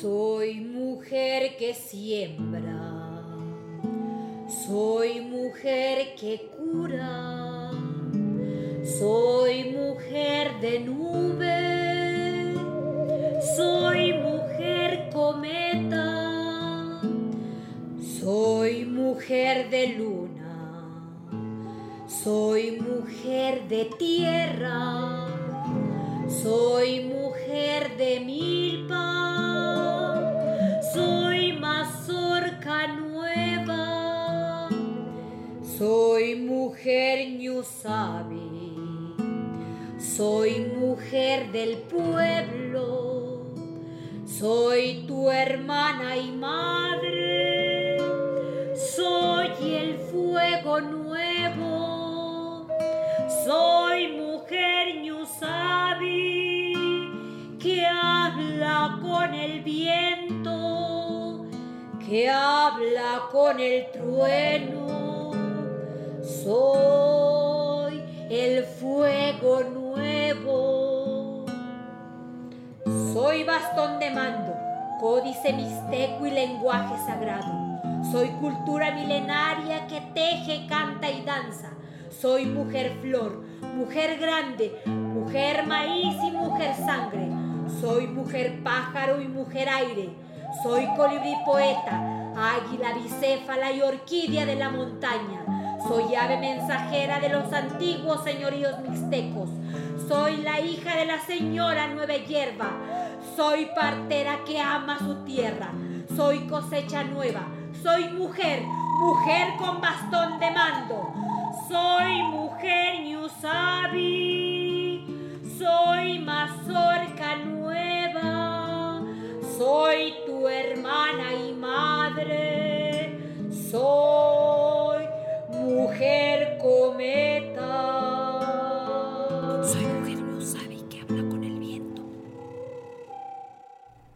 Estamos con Italu González en esta mañana de viernes escuchando su más reciente material, Mujer Cometa, y precisamente el primer track, así se titula también, eh, Mujer Cometa, de la autoría del maestro Natanael Hernández. Y bueno, fuera del aire estábamos conversando sobre, pues, eh, finalmente... Eh, todas las posibilidades en las que una artista como tú, que es una artista muy completa, pues puede eh, desdoblarse y abordar, ¿no? De pronto algunas insospechadas y de pronto por caminos donde empiezas a hacer muchísimas alianzas. Pero mm, lo que queremos antes que otra cosa, y tal vez que nos cuentes sobre esta, un poquito más sobre esta propuesta, sobre esta canción que acabamos de escuchar, nos decías fuera del aire, es como un rezo. A ver, cuéntanos. Sí, es como eh, la, la mujer Ñusabi, las mujeres que somos Ñusabi, pues somos, te- tenemos esa característica de, bueno, mi madre, déjenme decirles, que era muy mística, mi abuela también.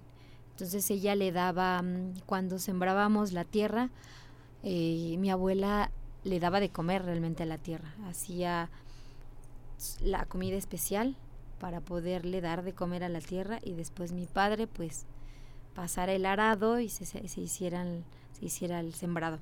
Entonces, cuando el maestro Natanael me propuso también este tema y lo, lo interpreté la primera vez, le, le dije así se va a llamar el disco. ¿No? ¿Por qué? Pues porque tiene esa...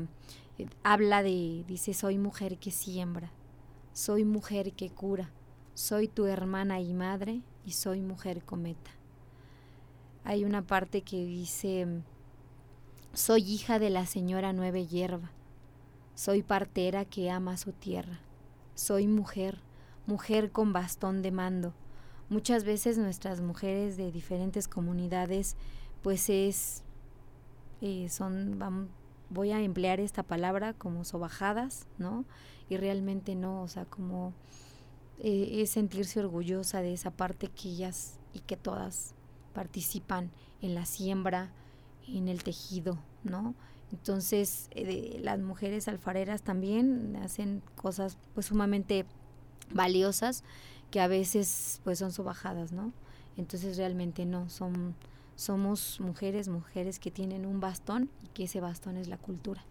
Ese bastón es nuestra raíz y es es por eso que este tema pues obviamente va y se llama Mujer Cometa, porque va enfocado a pues a todas nuestras hermanas que no se deben de sentir así y que han luchado también, ¿no? Y que han luchado por pues por no sentirse así. ¿No? Sí. Desde casa hasta una sociedad. Así es.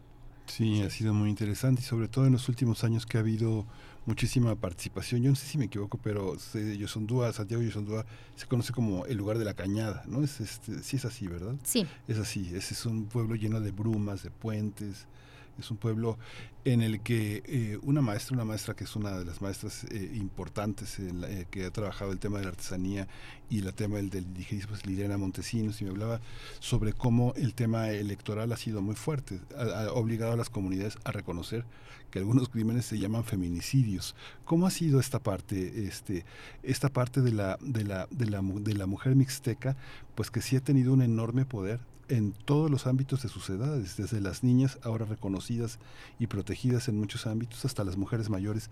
Cuéntanos un poco de esto y cómo, cómo llega pues en tu inspiración también musical como artista, como, como mujer que va y viene de una ciudad grande a una ciudad como esa. Creo que aquí es bien importante eh, hacer mención que hay como hay lugares de la región Ñusabi que se rige por usos y costumbres. Entonces, nosotros elegimos a nuestros gobernantes. Entonces, al, al hacer, al pasar esta parte, pues obviamente el pueblo le exige al presidente. ¿no? Cuando llegan, la verdad, en, en esta parte de Yosondúa, hay comunidades más adentro que se llama Hierba Santa, son, son aproximadamente como 20 comunidades que están metidas en esta parte, se rige por usos y costumbres.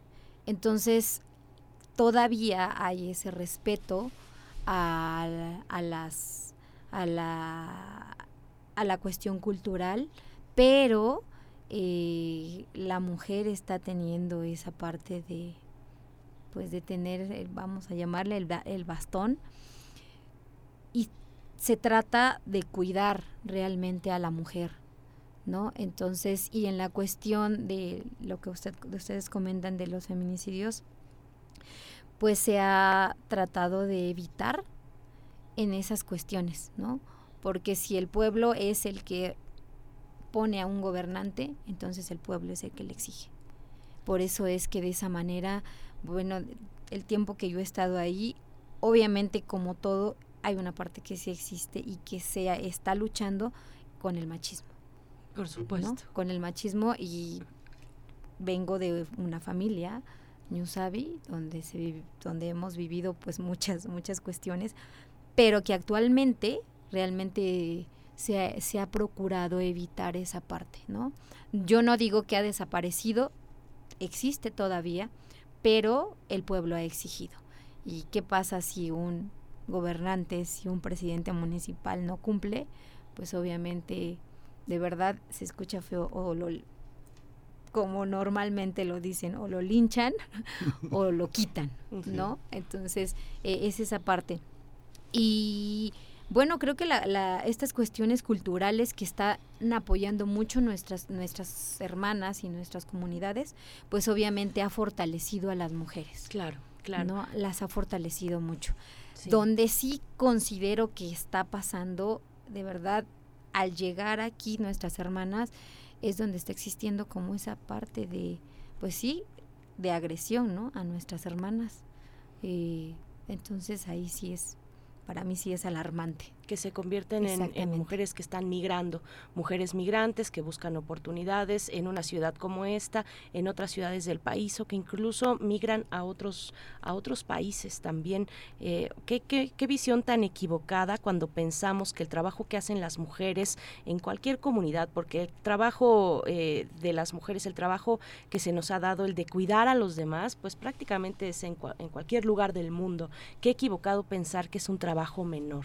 Sin los cuidados, sin el cuidado no existiría todo lo demás todos necesitamos cuidados para sobrevivir, para vivir, para tener una buena vida. Y ese es el trabajo que hacen las mujeres. Ojalá también eh, se compartiera con los hombres, en eso se está trabajando. Pero bueno, y tal, lo estamos ya al filo de esta charla y queremos que nos, que nos compartas, que nos comentes eh, si te vas a estar presentando, en qué ciudades, en qué lugares de la Ciudad de México en su caso, eh, cómo podemos acercarnos a tu material, Mujer Cometa, y bueno, pues seguirte en tus redes sociales, no se nos pierda esa posibilidad de seguirte la huella. Muchas gracias. Sí, eh, bueno, las, redes sociales me van a encontrar como Italú González en todas, en todas las redes. Y este ahí vamos a estar anunciando porque bueno, sí se nos ha complicado un poco el tener espacios para poder presentar este material, ¿no? Este, porque a lo mejor ya tienen agenda, porque este a lo mejor no llegó a tiempo la propuesta, ¿no? Se, se, ha complicado un poco, pero eh, estamos buscando, estamos en busca de esos espacios. Eh, ahora sí que para poder dar a conocer este material que tiene un valor pues muy importante, ¿no? Y eh, no sé si pueda proporcionar algún número telefónico. Sí, por supuesto. Sí, es el 55 14 90 11 57 y también este el 55 48 88 93 87 son los números donde nos pueden localizar y, y este dentro de lo que son el material para que lo puedan conseguir yo creo que ya en un par de semanas ya va a estar en todas las plataformas para que puedan descargarlo sin Muy ningún bien. problema. Pues vamos a estar atentos a, a- a ese momento y por acá también eh, ojalá tengamos oportunidad de avisarles a ustedes cuando ya va a estar este material en todas las plataformas. Mujer Cometa de Italú González, nos vamos a despedir con el track número 10 precisamente. Venía el 8, pero eh, queremos seguir escuchando al maestro eh, Natal- Natanael en la composición de esta canción que se llama Alma de Cafetal. En medio minutito, ¿de qué va? Cuéntanos. Pues este, este tema de alma de cafetal, de verdad les va a encantar porque si aman el café, eh, se van a enamorar más. Entonces el em, enfocar, unir el café con el amor va a ser una magia. Y este tema fue especialmente para la comunidad de pueblos cafetaleros de Oaxaca. Entonces, este, les va a encantar. Muchas gracias. Gracias, Italo González. Mucha suerte y te seguimos con Mujer Cometa, tu más reciente material. Suerte, hasta pronto. Muchas gracias. Gracias. Hasta luego.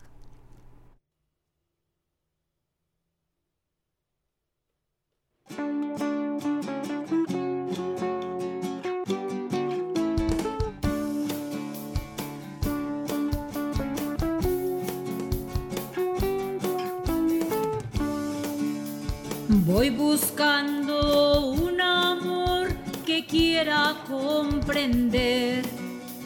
la alegría y el dolor, la ira y el placer.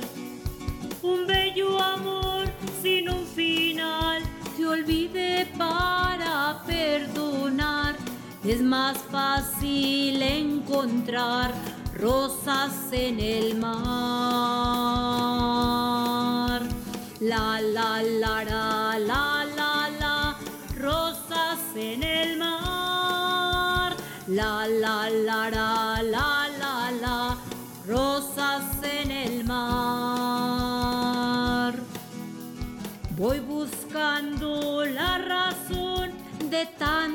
falsedad. La mentira es obsesión y falsa la verdad. Que ganarán, que perderán, si todo esto pasará. Es más fácil encontrar rosas en el mar. La la la la la la en el mar. La la la la la la la rosas en el mar.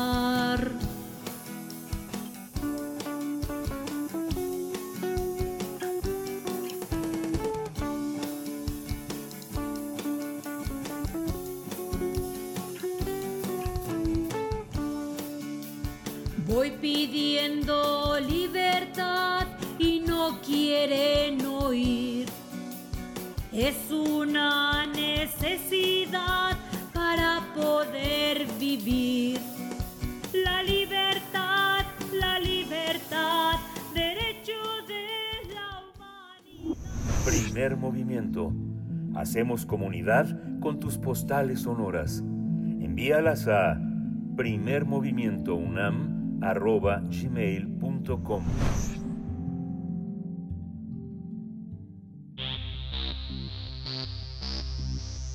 De festivales, ferias y más. Recomendaciones culturales. Bueno, para el cierre de esta emisión de viernes nos acompaña esta mañana Elena Hernández. Eh, Elena Hernández es bailarina y organizadora de Los Talleres, el Centro Cultural Los Talleres, que tienen una temporada de danza contemporánea para compañías de danza integradas por niñas y niños. Elena Hernández, bienvenida a Primer Movimiento. Buenos días, buen viernes, ¿cómo estás? Hola, buenos días, muy bien, muchas gracias. Hola Elena, buenos días. Eh, organizar, eh, van, a tener una temporada de danza de dos fines de semana, inician el día de mañana eh, con una, con este, con el primer programa y el próximo fin de semana con el, con el segundo. Han reunido el esfuerzo de varias compañías de danza que tienen, que tienen niños y que son danzas pues muy heterodoxas porque hay danza contemporánea y algunos niños están formados en la danza clásica y en algunos en, en la danza que llamamos folclórica, aunque raro, raro, folclórica, pero las danzas regionales. Cuéntanos un poco cómo ha sido este esfuerzo y cómo se da este sentido de lo profesional en la infancia y cómo quienes vamos a ir con niños o quienes van a ir con niños este, se convierte en algo tan inspirador, Elena. Sí, claro. Mira, la verdad es que todo surgió de la idea de que yo pues daba clases a niños y estuve en muchas academias trabajando y yo veía que la mayoría tenía compañías de adultos, ¿no? O sea, como grupos representativos de sus escuelas de adultos y a los niños pues solo los dejaban con el entrenamiento. Y yo siempre pensé, he pensado que los niños pueden hacer más, que pueden hacerlo todo, ¿no? O sea, no porque están chiquitos tienen que hacer menos, o sea, ellos pueden hacerlo todo súper bien hasta mejor que los adultos. Entonces, este, yo empecé a preguntármelo así y empecé a llevar a mis alumnos como a un nivel más profesional, así que ustedes pueden, vamos a hacer esto, vamos a hacer aquello.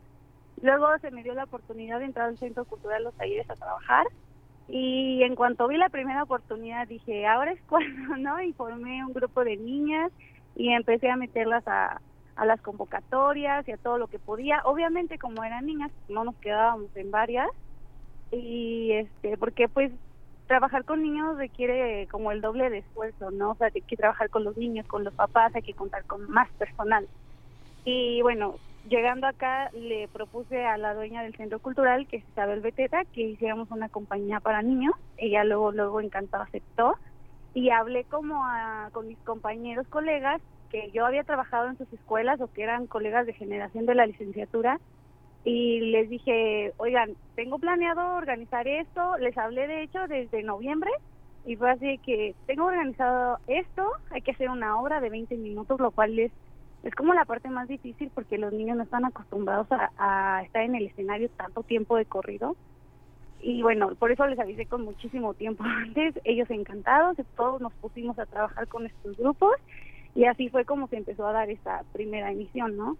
Y pues la verdad es que yo esperaría que el público que asista con niños salgan fascinados y que sus niños salgan muy motivados a querer hacer alguna actividad cultural, ¿no?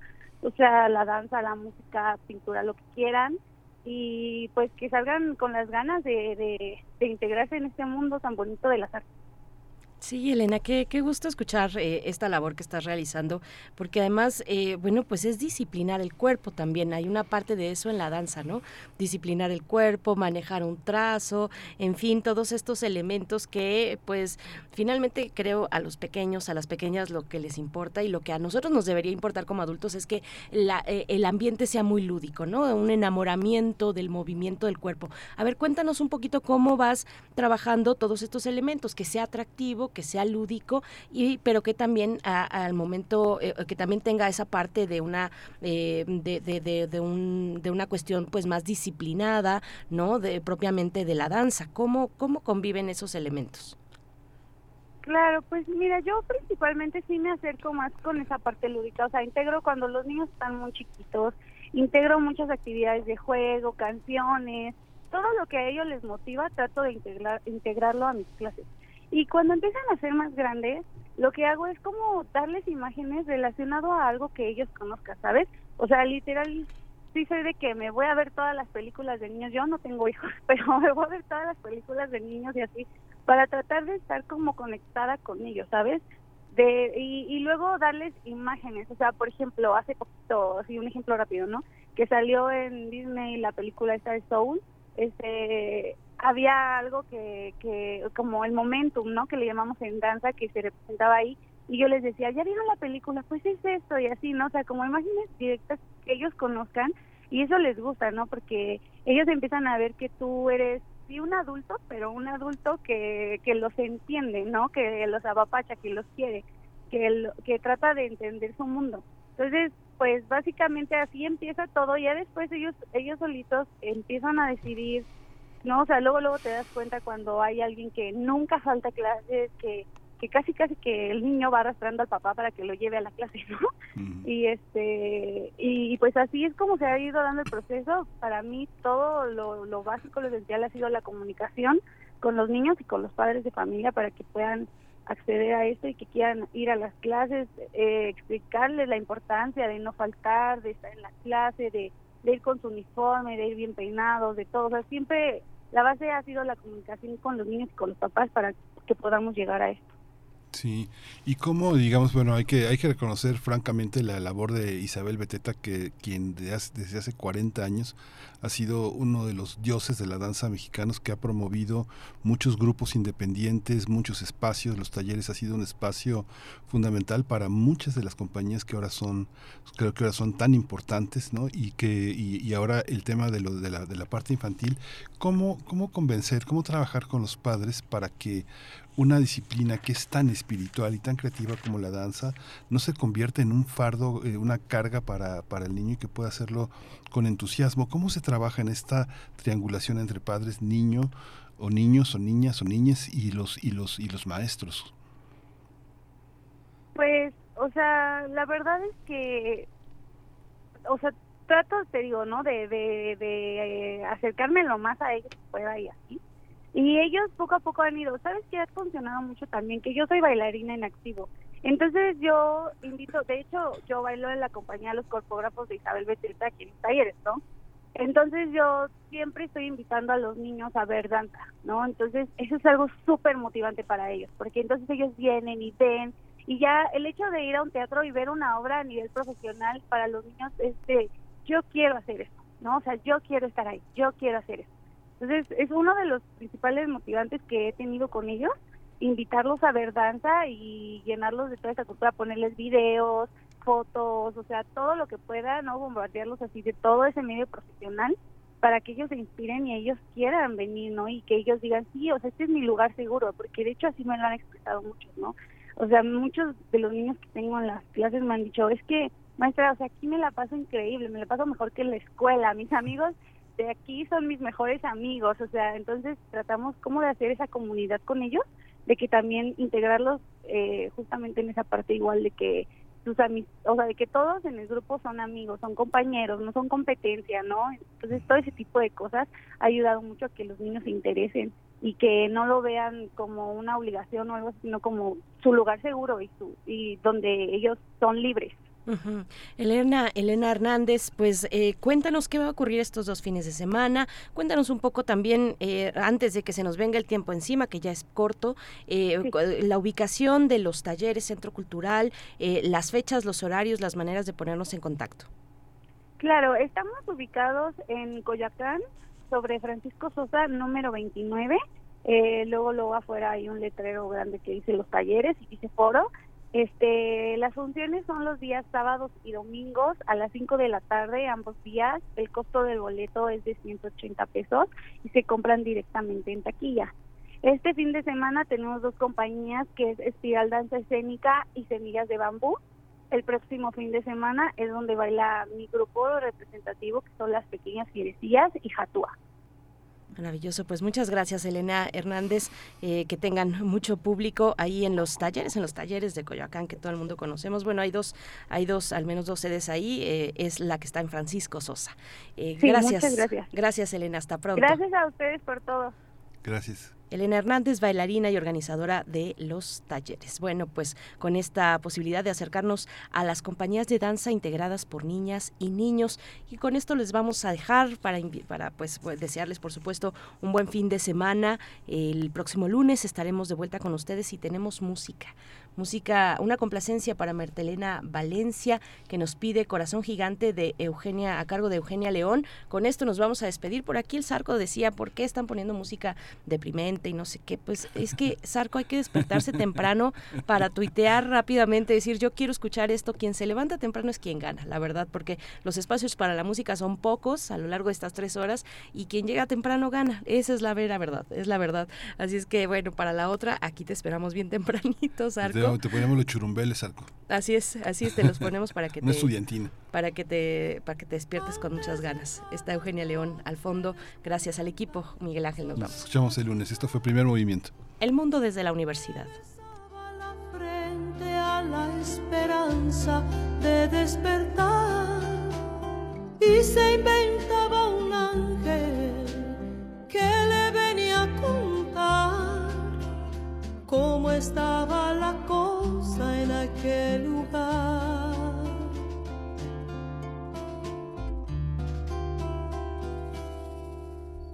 A pesar que el futuro se le acortaba cada vez más, el hombre no dejaba que lo aplastara la realidad. Su corazón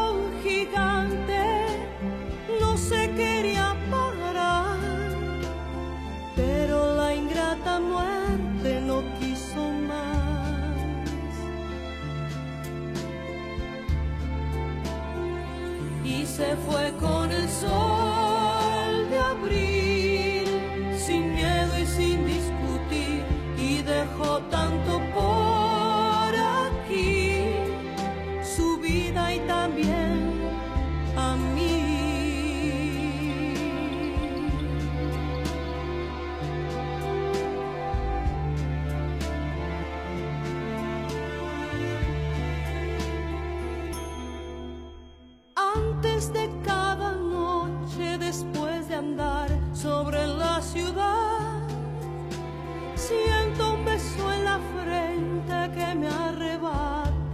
soledad.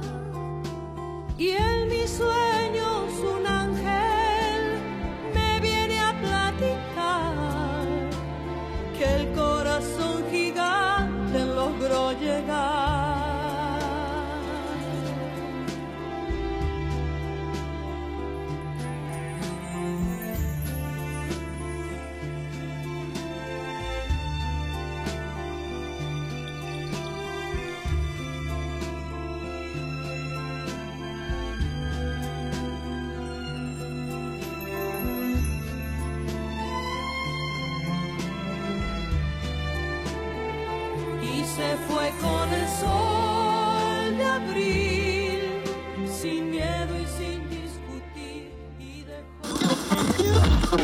Radio UNAM presentó Primer Movimiento.